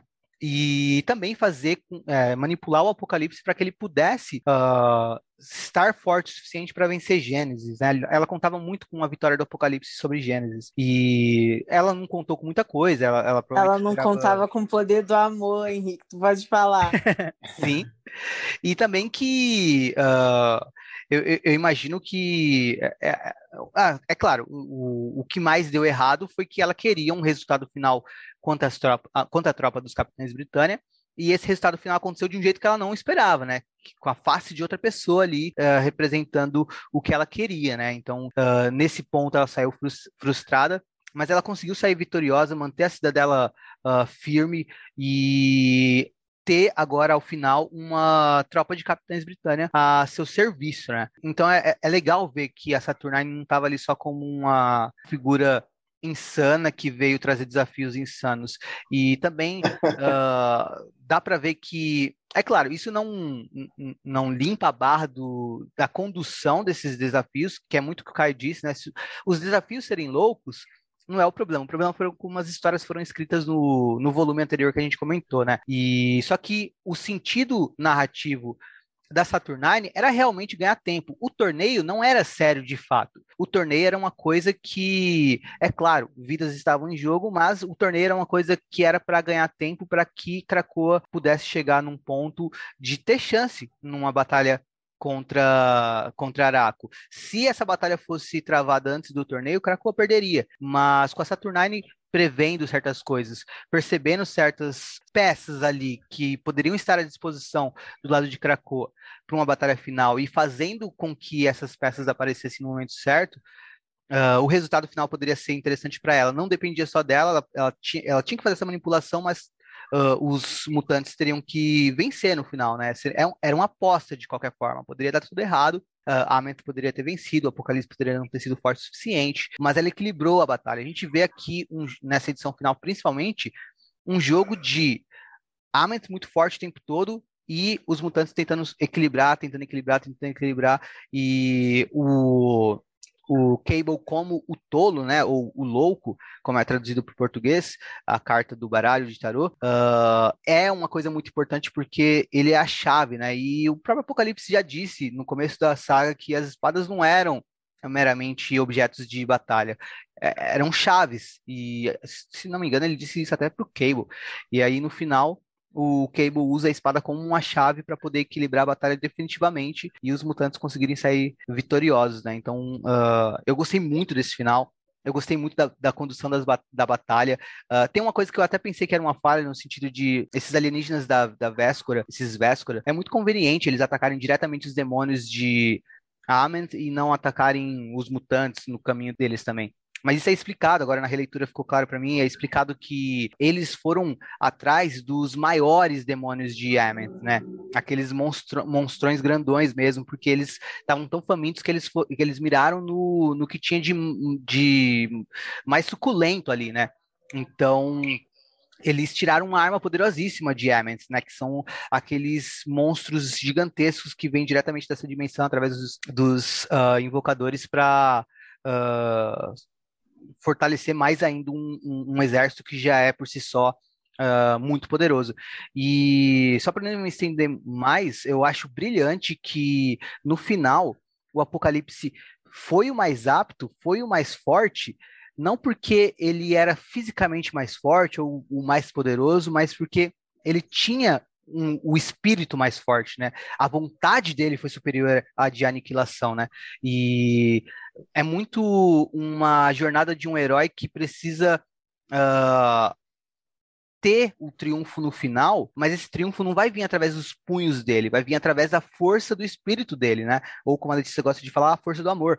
E no uhum. final é isso que vence mesmo, né? O espírito do Apocalipse é poderoso o suficiente, ele conseguiu, por ter uh, resistido tantos anos uh, ao sofrimento de não estar junto da sua família, ele conseguiu uh, se tornar de espírito, de alma, de coração uh, forte o suficiente para resistir à vontade de aniquilação. Pô, isso é lindo pra caralho. Então, uh, ver o Apocalipse vitorioso aqui no final é tipo de lavar a alma, dá vontade de dar um abraço nele. Não sei como o Ciclope não abraçou ele quando ele tava indo embora, porque eu abraçaria.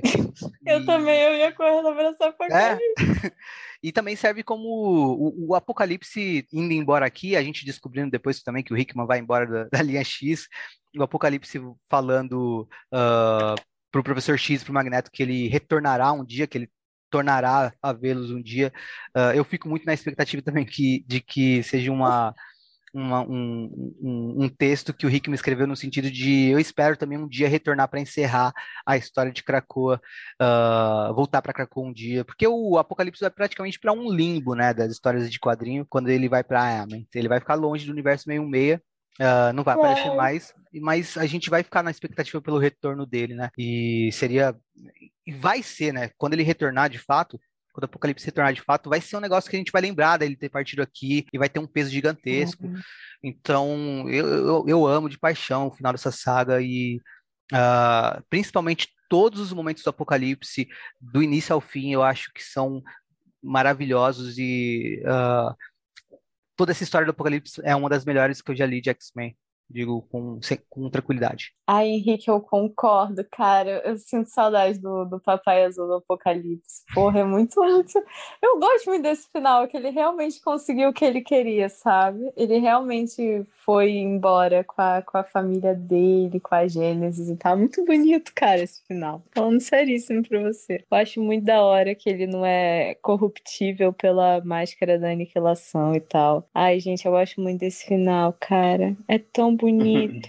ele fala que ele não. Que a, que a Gênesis ela se corrompeu porque ela lutava pela vitória, né? Ele tá lutando pelo povo. Uhum. É o herói do povo. O Apocalipse luta pelo amor, ele luta pelo povo, cara. Eu acho louco também que o Hickman, ele criou uma história tão uh, gigante em Roxbox e tão mais assim, geral. Sim. Se a gente pensar em Roxbox, não tem basicamente um personagem principal, a jornada de uma pessoa, de um indivíduo. Uh, talvez o Amor, talvez o, o Xavier, mas são figuras que disputam um, um holofote, um, os, a atenção do leitor ali, não necessariamente são o, tem um protagonista, né? Só que aí, a partir do momento que acaba Roxbox, ele vai trabalhando jornadas pessoais mesmo, né? Então, a gente vê toda essa história do Apocalipse aqui, até mesmo a do Ciclope, que é trabalhada mais em um segundo plano, mas também tem um final uhum. muito bom dentro da saga, que a gente comentou anteriormente. E agora a gente tá vendo a da Mística, e todas elas têm um peso enorme, Sim. a gente consegue ter uma relação.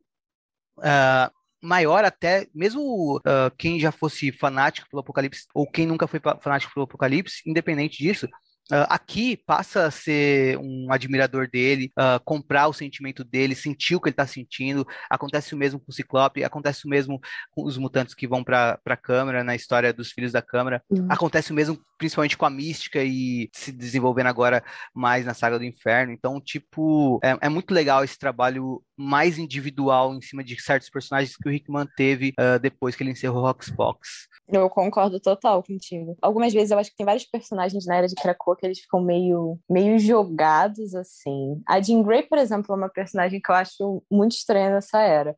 Mas os que, o, que eles realmente pegam, assim, para fazer plot mesmo, eu acho que acaba ficando muito bom. Cara, olha o que, que eles fizeram com o Apocalipse. Surreal demais, sabe? Para mim, a parte é a melhor parte disso tudo. Eu também gosto bastante das partes do extramundo e tal, mas eu acho que a do Apocalipse é, é a melhor coisa que saiu da, da saga, assim. É, eu tinha comentado que, para mim, a do. É a parte do, do Ciclope, né? Só que tudo uhum. isso, que, essa parte que, que, a, que acontece, tipo, a, a explosão da batalha mesmo, eu acho ela muito épica, né? é uma coisa muito uhum. grandiosa você ter uma puta horda gigante de demônio, e aí a splash page atrás de splash page. Já tinha tido a da Jubileu chegando lá com, a, com as sacerdotisas, aí depois tem a dos Capitães Britânias descendo com o Shogo, muito bom também. E aí a, a Aniquilação invoca o, os vermes de Duna lá do nada. Total. E aí o, os X-Men chegam, né? Com a, com a espada, fazendo um, um belíssimo trocadilho da décima espada ser a estação. E isso é foda, dá, dá para reconhecer realmente que tinha um planejamento pro, pro final da história.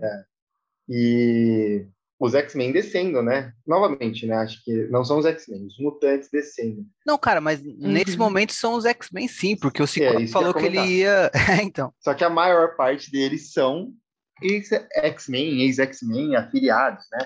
X-Force, X-Factor, Novos Mutantes. Afiliados foi muito bom, cara. Academia X, que são as pessoas que, que seguem o, o Ciclope, mais especificamente aqui a Jean, né?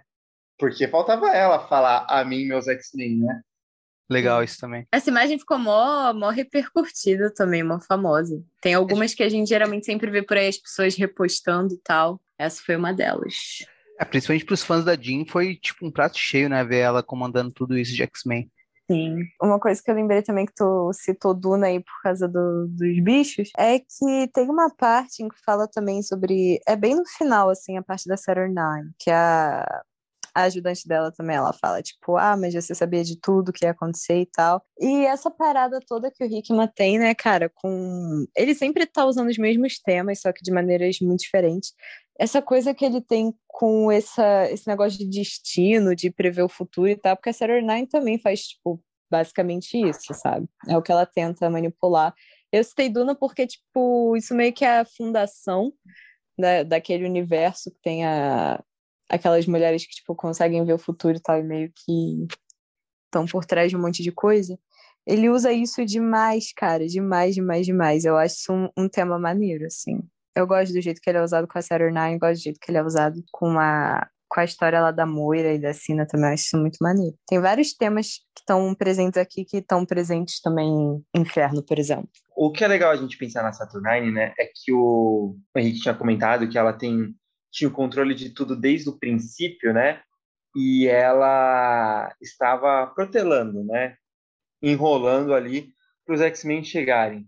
Mas ao mesmo tempo, é interessante você pensar que se ela estava fazendo isso, ao mesmo tempo ela tem uma personalidade de muita, a, eu não diria arrogância, arrogância não seria a palavra, mas ela não vai pedir ajuda, porque realmente, se ela não pode lidar com as hordas de Amense e a cidadela está em risco, porque ela está no caminho, lembrando, a cidadela é o, o, o, o, centro de todas as realidades, e se a cidadela cai, o, o cairia, ela poderia ter, se ela estava protelando, ela poderia simplesmente chegar para os mutantes e falar assim, ô Ciclope, pega essa nave aí que tem aí, ó, sabe?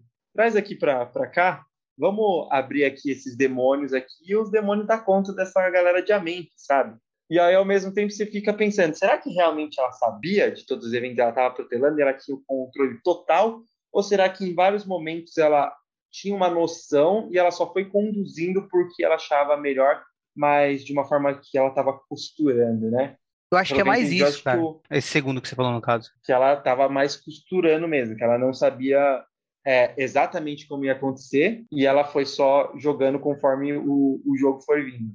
É, o baralho sendo mágico mostrou para ela as coisas que são importantes, mas ela não necessariamente sabia que o Cable ia achar esses seres da véspera ali na, na, na Estação da Espada, por exemplo, sabe? Então, é, eu acho que as coisas foram se desenrolando conforme a história foi avançando e ela foi tentando fazer a leitura mais correta do que fazer em cada momento e tudo mais. É, eu gosto mais de pensar dessa forma também do que Você ela tinha até... total controle do que de tudo que ia acontecer e só deixou acontecer, sabe? Porque o que estava em jogo era algo muito grande. Você percebe até quando ela fala, quando ela uh, permite que o Cable se comunique com a Jean e o Ciclope até certo ponto e aí depois ela corta, porque ela sabe, não, calma, tem que deixar eles preocupados com o bem-estar deles, sem saber direito o que está acontecendo para eles poderem ter uma disposição maior para virem aqui, sabe? Não, mas é muito. É da hora essa, essa parte, assim.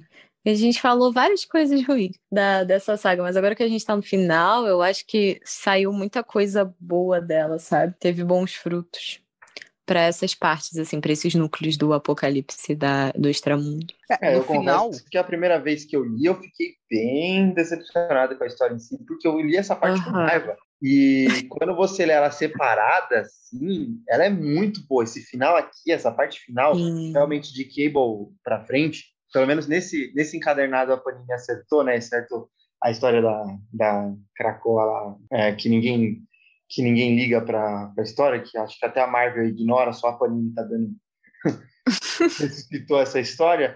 Tirando essa, essa, essa parte, nesse encadernado eles acertaram bem, porque tem um tom certinho essas histórias, né? Uh, a partir de Cable, realmente a história volta a ficar madura, volta a ficar adulta, os personagens voltam a ficar em perigo, tem a morte do, do, do Gorgon e tal. E tem o, o, o desfecho da saga, né? Para a história do Apocalipse, né? Para a história de amor do Apocalipse, que é genial. Tem a, a parte do Ciclope no Conselho, que é genial. Tem a parte da Jean pulando com os mutantes lá aquilo é, é genial. E é legal você lembrar que todos esses mutantes eles seguiram o, o, a Jean e o Ciclope por confiarem neles e acreditarem naquilo de que eles realmente querem lá só salvar os amigos deles, né? Assim, e, e aí você pensa, ah, mas esse, essa galera não ficou com medo de morrer no extramundo? Eles nunca ficaram com, morrer, com medo de morrer em nenhum lugar antes de terem esse benefício da ressurreição, né? Eles sempre se atiraram na frente da, das bolas de canhão ali, sem medo. E tudo isso é, é fantástico. Eu, realmente, o, o eu, eu, me rendo um pouco mais à, à saga do que a primeira vez, mesmo ainda lembrando que quando você chega naquela parte do meio ali, aquilo é, é horrível. No final dessa edição também, tem umas uh, cenas que mostram algumas coisas que estão por vir, né? Mostra Jubileu com Shogo reunidos novamente, finalmente, né? Uh, mostra a Estação Espada uh, voltando, né, para a órbita da, da Terra. mostra que a Tempestade devolveu a espada de Wakanda e que agora seus olhos se voltarão para as estrelas, que é bem interessante também. Sim, ele dá o. Eu percebi isso também, ele deu um mega. Tipo, preste atenção né? aí. É, foreshadow. É, Mostra... você vê que tem várias coisas ali, né? Tipo, o Cavaleiro Morte não morreu, né? Ele é. virou um vampiro lá. Não, ele, ele virou uh, uma figura importante naquela, naquela na, entre os seres do Sevelite. É. Mostra que os demônios de Ament, controlados pelos invocadores, e também os seres dos Véspera, uh, os, esses seres alienígenas Véspera, eles estão sendo utilizados pela Saturnine para minerar uns negócios e tudo mais. Uh, então, tipo, até mostra o namorado do Wolverine também se esgueirando pelas sombras. e. Enfim, mostra bastante coisa do que tá por vir, é bacana. Principalmente é, quando a gente já tá num ponto como a gente tá aqui, né? Que a gente leu histórias por vir. Uh, revendo essa cena uhum. e pensando, nossa, que legal, né? Tipo, eles já estavam pensando nas histórias por vir quando escreveram essa cena, já sabiam para onde estava indo. Uh, é uma coisa que passa uma tranquilidade, né? Saber desse planejamento. Sim. Uhum. Eu acho que uma coisa também que vale notar dessas, que inclusive tem potencial para até ser um, um grande problema para Krakoa, né, se for explorada no futuro, é o fato de que a espada do Crepúsculo, que lembrando é a espada que quebrou a, a ilha em duas, né, dividiu Krakoa e Araco, ela sumiu, né? Alguém pegou, ninguém viu quem que pegou ela no campo de batalha. Isso é uma coisa também que fala na data page das espadas de Araco. Verdade. Bom, antes de encerrarmos, gostaríamos de comentar aí algumas mensagens enviadas pelos nossos ouvintes, né? A gente vai começar com as mensagens enviadas pelo Twitter, depois a gente vai para as mensagens enviadas para o Instagram e nós terminamos com as mensagens que foram enviadas para o nosso Telegram. Henrique, você quer puxar para ler as do Twitter, por favor? Você que é o nosso ADM do Twitter.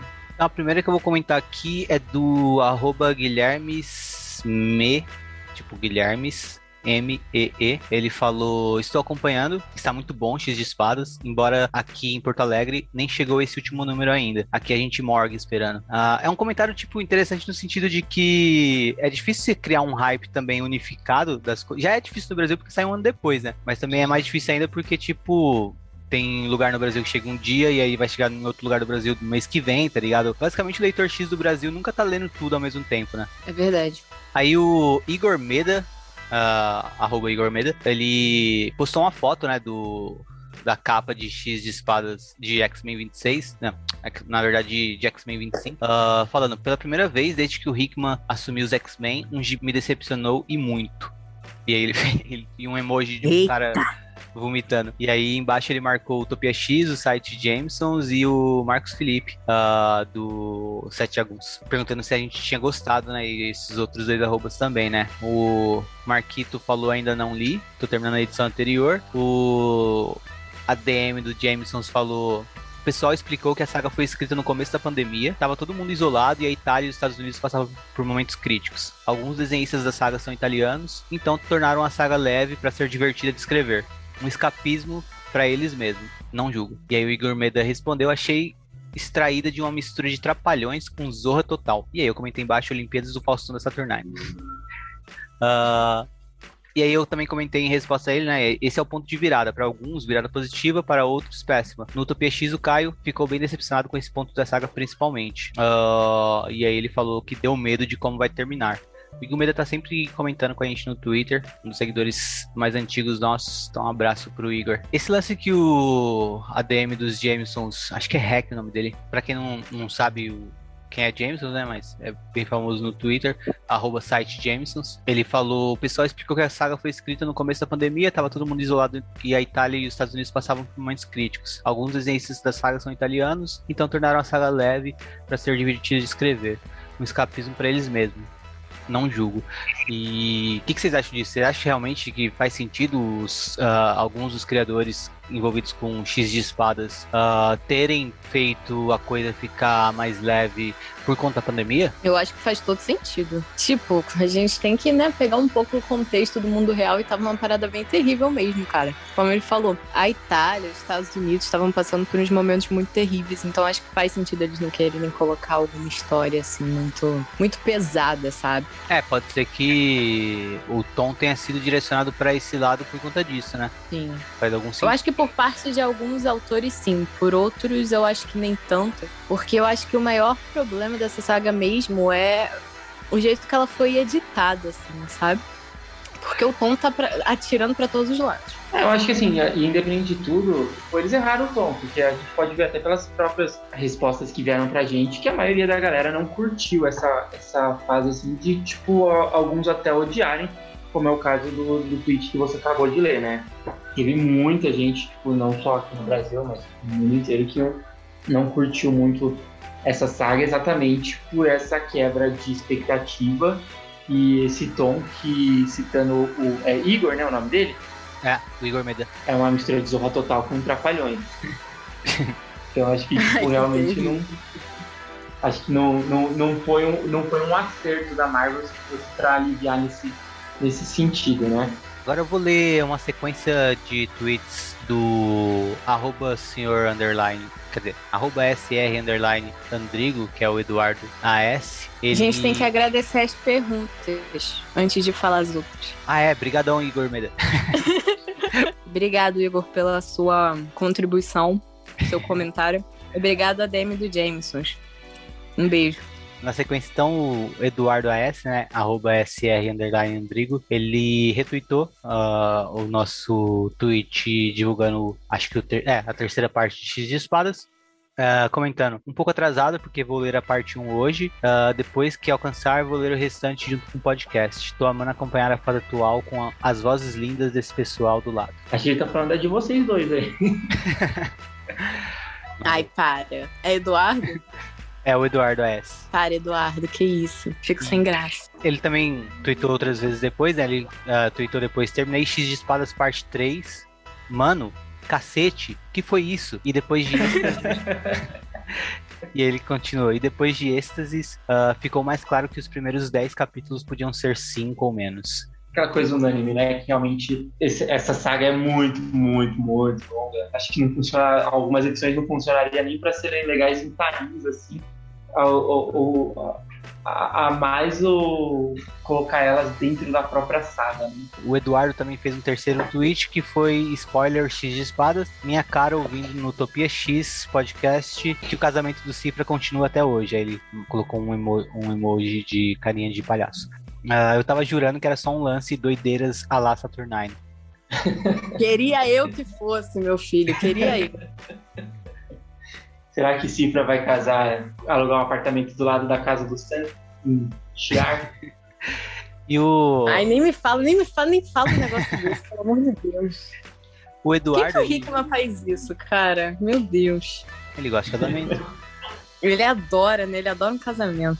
E o Slot fica com inveja e fala: Não, eu vou casar mais gente que você. Eu não tô falando mal, eu adoro história de casamento, mas essa em si eu não entendo, não, não entra na minha cabeça. Ah, e o Igor Meda, ele também tweetou uma segunda vez, uh, quando a gente lançou a parte 4, né? Uh, o nosso episódio 39, ele retweetou uh, o link do podcast falando um salve pra galera do Utopia X. E sim, entendo muito bem a raiva de vocês com essa edição de X-Men. No caso, ele tá falando da raiva de vocês dois, não a minha. A minha. Obrigado, Igor. Obrigado pela compreensão. A gente também tem uh, tweets aqui do Felino Cansado, arroba C-O-S-S, não, C-E-O-S-S pontos, com dois S no final também, seus pontos. Então, o Felipe Cansado, ele, primeiro ele tweetou. É Felipe Cansado ou Felino Cansado? Felino, Felino Cansado. Felino, ah. Felino ah. Cansado. Primeiro ele tweetou, gente, adorei esse episódio, ele estava se referindo a o parte 4, ele falou: Gente, adorei esse episódio. O Caio super me representa. Pistola mesmo. Ri e me identifiquei. Quanto ao Henrique, valeu a tentativa. Haha. Acho que quando você participou do podcast do HQ Cortes, você ia convencer todo mundo a gostar de X de espadas, hein? É que eu só consigo convencer na parte 5 mesmo. Nesse que a gente vai lançar hoje, eu vou convencer. Boa. Aí o, o, o Felino Cansado também uh, tweetou o seguinte, ó. Em resposta a um tweet nosso. Por mais momentos assim, haha. A indignação da Letícia com um casamento aleatório também foi muito que bem-vinda. Canalice magoar o Warlock, né não? Estou relendo as edições conforme vocês vão comentando, ansioso para a parte 5 já. O final eu gosto muito. E aí ele tweetou também uh, isso com a imagem do Cable dando joinha que vocês comentaram. Acho que a frase central dele é, é, exatamente é proibido você machucar o Warlock, né? Cara, eu acho. Nossa, eu acho muito mau caratismo, cara. O momento mais mau caratismo da Louise Simonson da carreira dela foi aquela revista lá da morte do Cifra. E olha que ela escreveu a morte da Madeline Pryor, cara. Mas, meu Deus. Meu Deus, eu acho muito ruim. Eu não consigo ver o Warlock triste, cara. Eu acho horrível. Eu acho horrível. E ele não gosta dessa mulher. Eu confio no Warlock. Se o Orlock não gosta dela, não sei, hein, caras. Não sei, eu acho suspeito. É isso. Eu, ai, tá, eu fico muito, muito gatilhada, cara. Gatilha essa porra. Eu fico muito puta. Toda vez que eu lembro desse casamento. Mas é nós, Felino Cansado. Obrigado pelos comentários. O Daniel Loganeto também, né? Nosso amigo do Poptopia. Ele respondeu falando das 22 partes da saga, dá pra eliminar umas 10 sem grande prejuízo narrativo. Não tem nem o que falar, né? Acho que dá, dá até para eliminar o mais. Talvez fica só com as três, né? A abertura, o êxtase e o, e o final, né? O, Mentira, nesse... dá para colocar algumas a mais ali. Aí nesse tweet do Daniel, o Von Dias respondeu, e aí eu vou puxar uma sequência de comentários do Von Dias no Twitter, e depois a gente também vai tocar um áudio dele, só que eu não lembro bem do áudio dele, e aí eu não quero perder nenhum detalhe, porque ele falou coisa, bastante coisa interessante aqui. Uh, Primeiro ele respondeu o Daniel falando com certeza, daria mais dinâmica e objetividade. Acho que teve o lance da pandemia no meio e a ânsia por vendas. O Lucas sempre fala alto e atrapalha a criatividade. É, Von Dias, no caso, é arroba Von, né, com N, e Dias tipo News, só que com D. Se vocês quiserem depois seguir ele lá no Twitter. Ele, ele é muito legal. Sim, ele. E, ah, no Instagram também. No Instagram, ele, inclusive, posta. É mais fácil ver as artes dele do que no, no Twitter, porque no Twitter acaba tendo mais comentários também, né? Uh, e no Instagram tá todas as artes dele certinha lá. Se vocês quiserem ver, ele desenha bastante personagem de X-Men. Uh, e ele sempre coloca um textinho, dando umas. Atualmente, né? Ele faz bastante isso. Ele coloca uns textinhos contextualizando algumas informações dos personagens que ele desenha. É bem bacana. Um, tudo isso surgiu do primeiro comentário do Von Deus falando que, é, em resposta ao nosso uh, episódio episódio 39, né? X de Espadas Parte 4, ele falando: concordo muito com as críticas, esses problemas, escolha errada de artista, falta ou excessos, andamento e tom de, da história, como vocês mencionam, é coisa do editor. Jordan White foi o responsável, ele deu entrevista orgulhoso, dizendo que o Hickman nem lia tudo, ele que fez o serviço, entre aspas. E aí ele, ele também, depois ele retweetou, né, nosso episódio, falando ótimos pontos do Utopia X sobre os duelos em X de espada, X-Men 25 da Panini, um humor desconexo com as 13 partes anteriores, um andamento errático quanto ao que era importante ou não. Mesmo com as dificuldades desse tipo de evento, o papel do editor é fundamental, e Jordan D. White, editora da atual fase dos X-Men, coordenou uma quebra de expectativa anticlimática, combinando um humor apático, característico do Jerry Dugan, vide o Deadpool dele, com resoluções dos duelos singulares, entre aspas. Porém, sem o que a série vinha indicando até então. Mas esse não é o problema. O evento é interessante, nem tudo precisa ser grandioso como Roxbox, Porém, White fez uma colagem de ideias meio sem impacto. Comparando o humor de Dugan com o de Zeb Wells na última HQ, é como comparar Trapalhões com Monty Python. Jordan White deu uma entrevista contando quão trabalhoso foi publicar as 22 edições de X de Espadas, e que apenas ele leu todas as edições. Nem Hickman, o Head of X, fez isso. Então ele teve em primeira mão a noção do ritmo da série e mesmo assim seguiu em frente, não vendo problemas. É função do editor coordenar, cortar e inserir detalhes e excessos, criar dinâmica e interação entre títulos de um mesmo segmento, dar e podar ideias, escolher artistas e colaboradores para títulos. E parece que o White deu uma aula do que não fazer. Sorte que as equipes são boas. Sim, cara, eu fiquei muito chocada, porque eu não sabia dessa informação de que só o Jordan D. White que tinha lido tudo e isso explica muita coisa. Ah, temos nosso culpado, né? E o Von Dills, ele é uma pessoa que ele é tão. Ele vive, tipo, muito de quadrinhos, ele posta muito no Instagram, ele posta muito no Twitter. E ele sempre passa muita credibilidade, então eu confio nele. Eu também, 100%. Ele, ele é um fã da Inocente, que nem eu me identifico. Mas é sério, ele sempre vem com essas informações assim de bastidores e tal, eu acho muito interessante. Sim. E essa daí, isso explica muita coisa, cara. A Marvel hoje em dia tem um problema de editorial tão grande. Meu Deus. Ele comentou bastante do Jordan D. White, eu também não vou muito com a cara dele, eu acho que ele inclusive atrapalha bastante. Pelas entrevistas que eu já li, ele dá entrevista para vários sites. Eu sinto até que tem um lance de ego, que ele tenta meio que competir com o Hickman, quando, ele, quando o Van Dias falou isso daí, de que ele falou orgulhoso, que nem o Hickman leu tudo, e ele sim, parecia muito querendo se provar, o editor, chefe mesmo de X-Men, e não o Hickman, que é o Head of X, tem mais controle, tá ligado? Tipo. Não, é total. E parece que é uma guerra, né? uma quebra de braço entre os dois. Isso é, é ruim pra linha como um todo, né? Mas eu, eu até tento também acompanhar várias, o máximo que eu posso de entrevista de, dos escritores e dos editores da linha X, mas às vezes é um pouco difícil, principalmente as do Jordan, assim, por tempo, mas principalmente as do Jordan D. White é um pouco difícil porque ele é chato, mano. Então, tipo, eu não gosto de ouvir ele falando. Quando é em podcast, eu escuto 10 minutos eu já fico tipo, putz, mano, não quero mais ouvir. E quando é lendo também, eu consigo lembrar da voz dele na minha cabeça e é ruim mas enfim. Olá pessoal do Utopia X, aqui é o Von Deus e minha opinião sobre o 10 de Espadas é que foi principalmente um evento bem divertido, similar àquele torneio de campeões do, de 1982 e que trazia uma história que não precisava mudar todas as estruturas do universo Marvel, nem do universo dos X-Men, porém foi muito longo. Algumas coisas poderiam ser resolvidas em poucas páginas, foram prolongadas por uma ou duas edições e era, acho que foi uma questão editorial de, de prolongar por causa da pandemia, por causa de, do, do lado comercial da coisa. Então, por ser muito extenso, sim, meio que cansou é, é, a leitura. Porém, trouxe boas consequências, como a, a, o casamento do Cifra e, e toda a, a, mitologia do Apocalipse sendo prolongada. Então, acho que trouxe muitas trouxe boas consequências para a franquia. E só para completar que eu acho que tudo que tem de errado no, nos X-Men atualmente é culpa do Jordan D. White.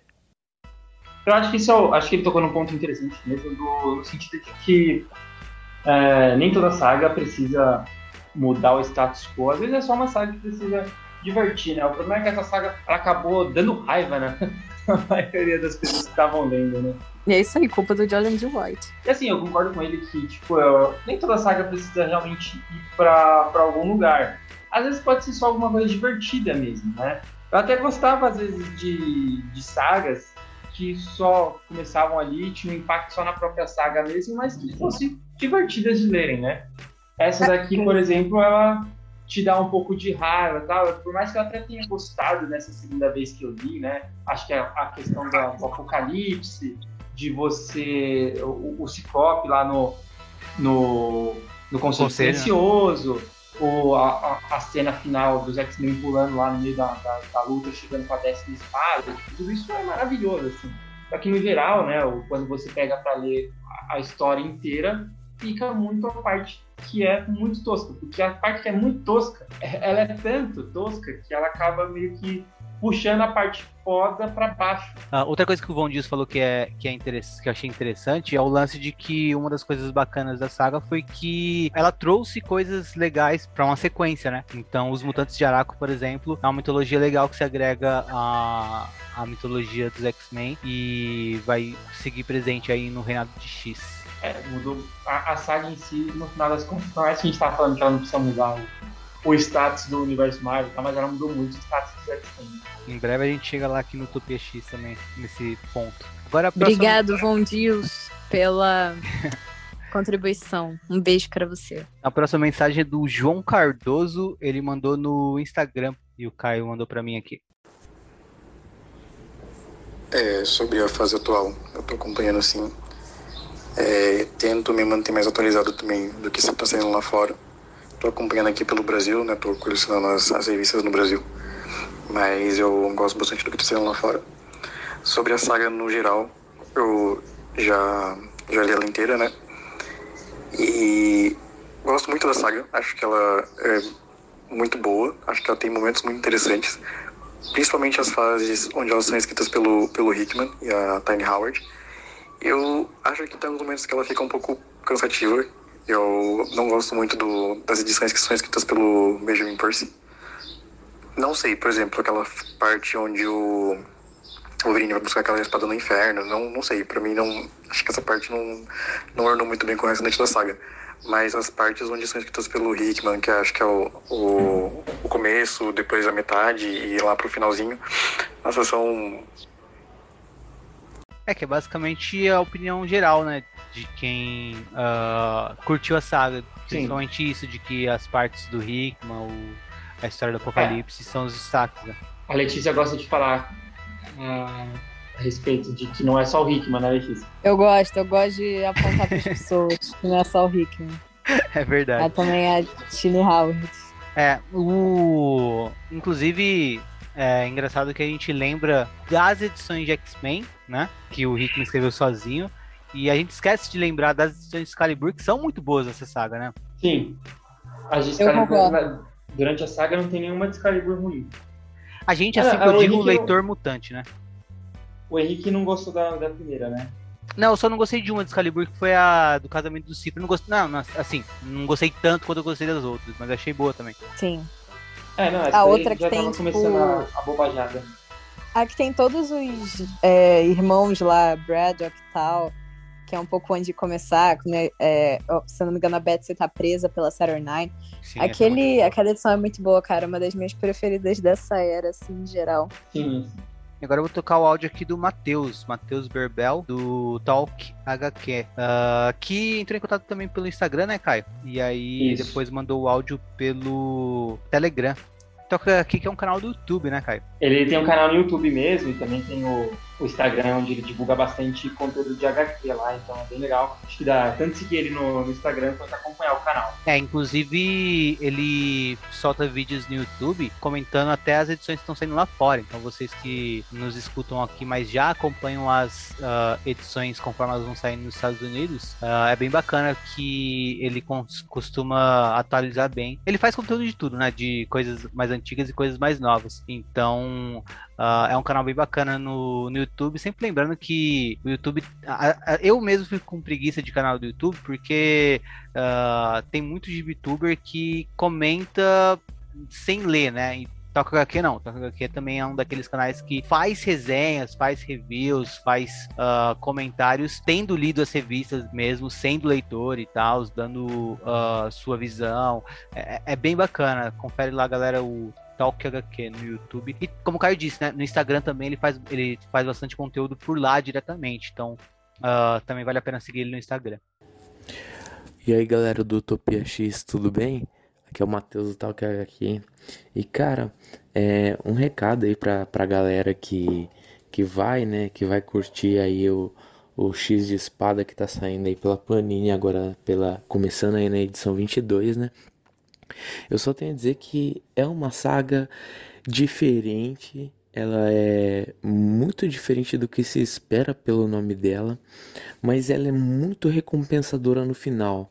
Eu acho que vai ser muito melhor. Eu até vou ler de novo a saga para ver como que é a experiência de ler uh, vários números na sequência, né? Porque ela tem uma pegada meio anticlimática e depois tem um final épico, apoteótico, assim, muito bom. Mas foi uma saga, é uma saga muito importante, né? Um evento muito importante para trazer novos personagens e novas coisas que vão ser muito importantes lá na frente, né? Como o, os bichos de Araco, né? Na verdade, os bichos não, os mutantes de Araco e tudo mais.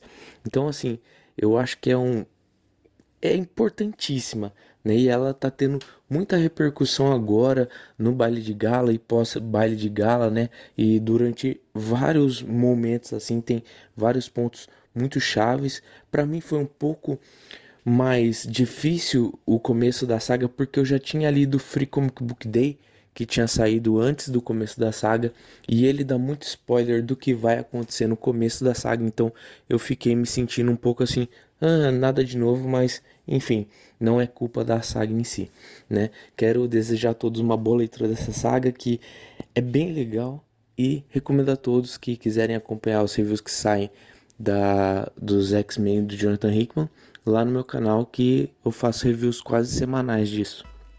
Pô, Matheus, obrigado aí pela mensagem. Acho que é, você tinha comentado, você tinha mandado essa mensagem já faz um tempinho. Logo quando a gente começou a fazer os episódios, a gente tinha feito a chamada, né?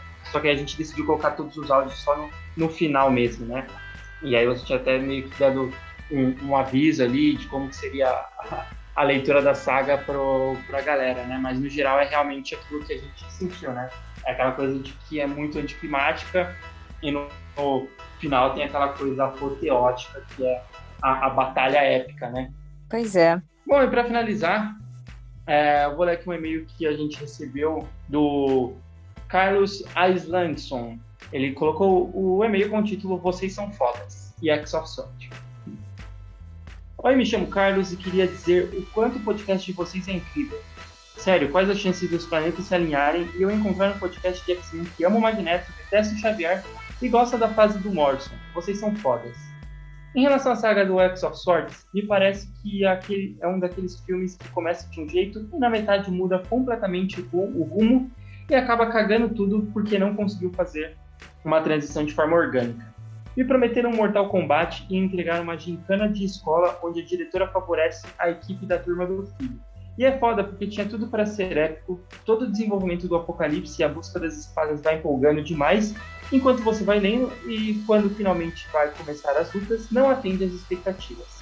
Aí ele colocou aspas, mas é um torneio até a morte. aspas. Pô, é uma história em quadrinhos, na hora que quiserem eles podem trazer os personagens de volta.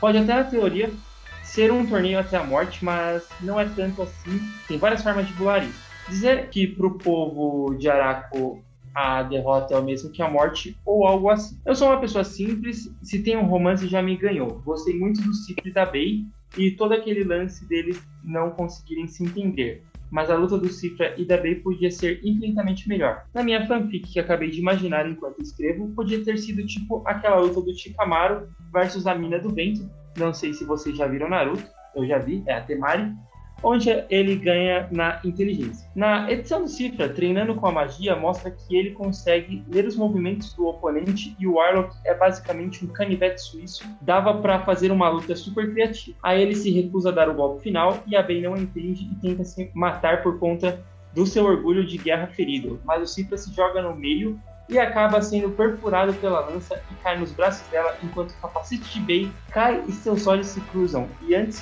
que o Cipra desmaiar, ele fala: Você é lindo. E mesmo sem entender, a Bey sente algo. Sim, eu gosto de um romance. E depois corta para Bey ao lado dele na enfermaria. Eles acabam juntos e o Cipra ensina a linguagem de sinais para ela. Acho que escrevi demais. KKK. Muito sucesso para vocês. Não creio tivemos aqui um fã defendendo este romance entre a Bey e o Cifra. Quando ele falou, sou um romântico, eu pensei, vai falar também do Apocalipse, né? Que é muito, porra, um romance incrível. O último romântico vivo, cara, é o Apocalipse. E é isso, não, mas sério, é, é Caio o nome dele? Não. Aí é o host aqui. É, eu sei que é o Caio, mas eu o nome do outro também fosse Caio. É Carlos. Carlos, é quase. Não, mas sério, é, obrigado pelos comentários, é, Carlos. É, compactuo com você de que também não gosta de Xavier, sou time Magneto e gosto da era do, do Morrison, é isso que ele fala, né? Aham. E.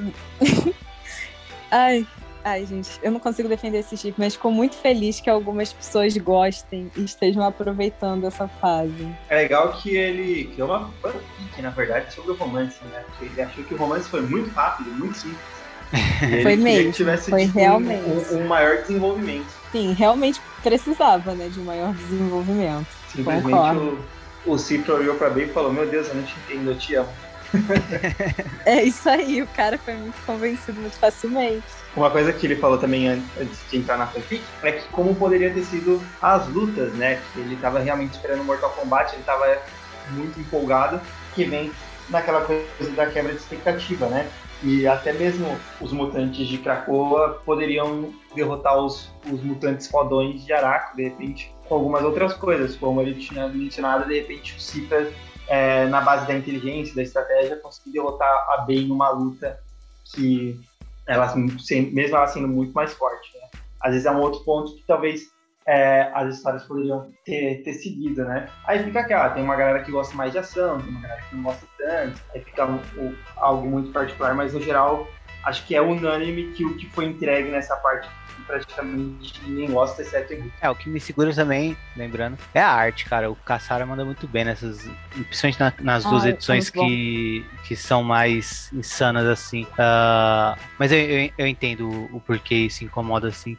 E fora isso aí que vocês comentaram, uh, é legal receber e-mail assim, porque. Ou até mesmo mensagem no direct do Instagram, do Twitter, porque, tipo, a gente consegue perceber mais quem, quem tá acompanhando, que tá curtindo, e uh, é o tipo de mensagem que mostra pra gente que a gente tá chegando nas pessoas que a gente queria realmente chegar, tá ligado? Que é o lance de a pessoa ler lá o quadrinho e às vezes se sente muito solitária e quer uma companhia pra leitura, porque diferente de acompanhar um filme do hype ou uma série do momento, uh, ler quadrinho é um negócio solitário, é difícil você encontrar muitos leitores de quadrinhos no seu dia a dia, no seu cotidiano, até mesmo na internet é um pouquinho difícil. Então é bacana que o podcast está trazendo pessoas como o Carlos para próximo da gente e como muitos outros, alguns que a gente comentou aqui hoje, uh, outros que a gente vai trazer em episódios futuros para participar com a gente. Mas isso é legal, né? Fazer uma comunidade de leitores, uma comunidade de fãs e se acompanhar na leitura. Pois é, muito Estamos maneiro ouvir esse feedback da galera. E eu, eu concordo na parte das lutas porque, caraca, o Warlock poderia ter sido muito bem utilizado nesse negócio, cara. Ele real é um canivete suíço. Isso é muito triste.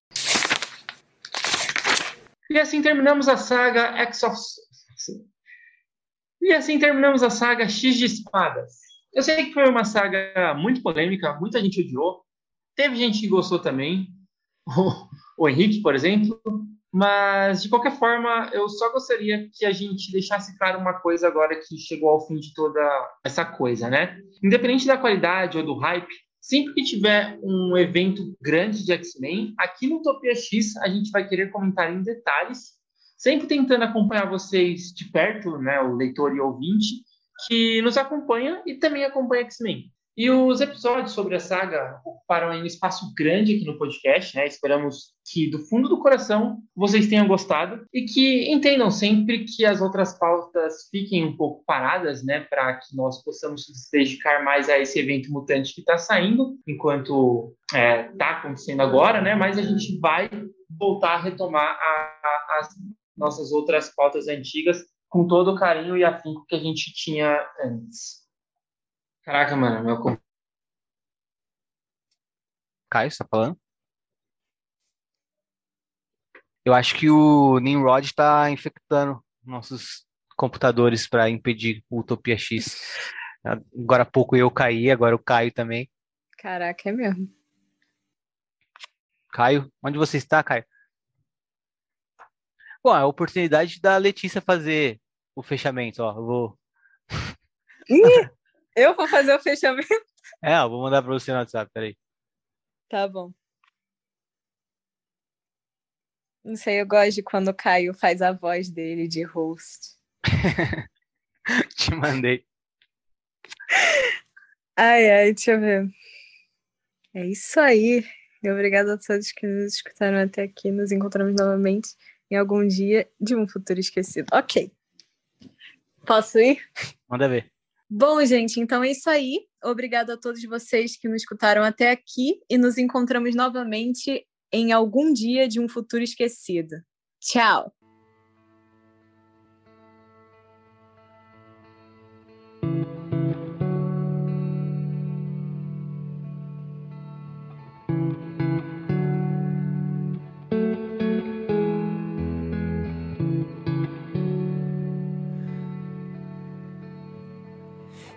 Used to call me baby. You founded all these thoughts of lakes and cosmonauts, but now you're gone. It's patience that was failing. We're pilgrims to our youth. It's so uncouth. What's going on? I've thinking about you lately. Do you think about me still? In high places on foreign ground, with two islands, two islands in high places, our suns are down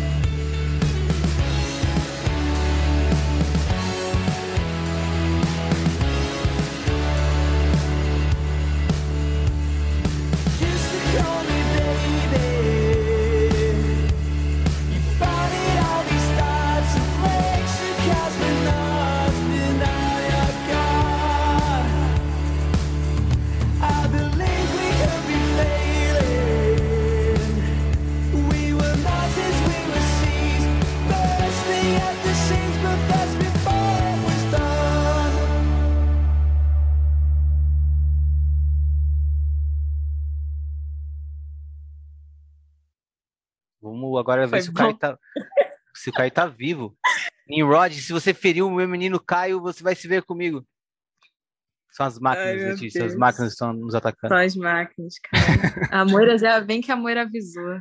Caraca, Caio caiu sinistro. Caio, Caio. Não, bom. Fui encerrar a gravação de qualquer forma. Fica com o seu fechamento dessa vez. Ai, ai. Falou, mano. Até mais. Beleza, então. Até mais.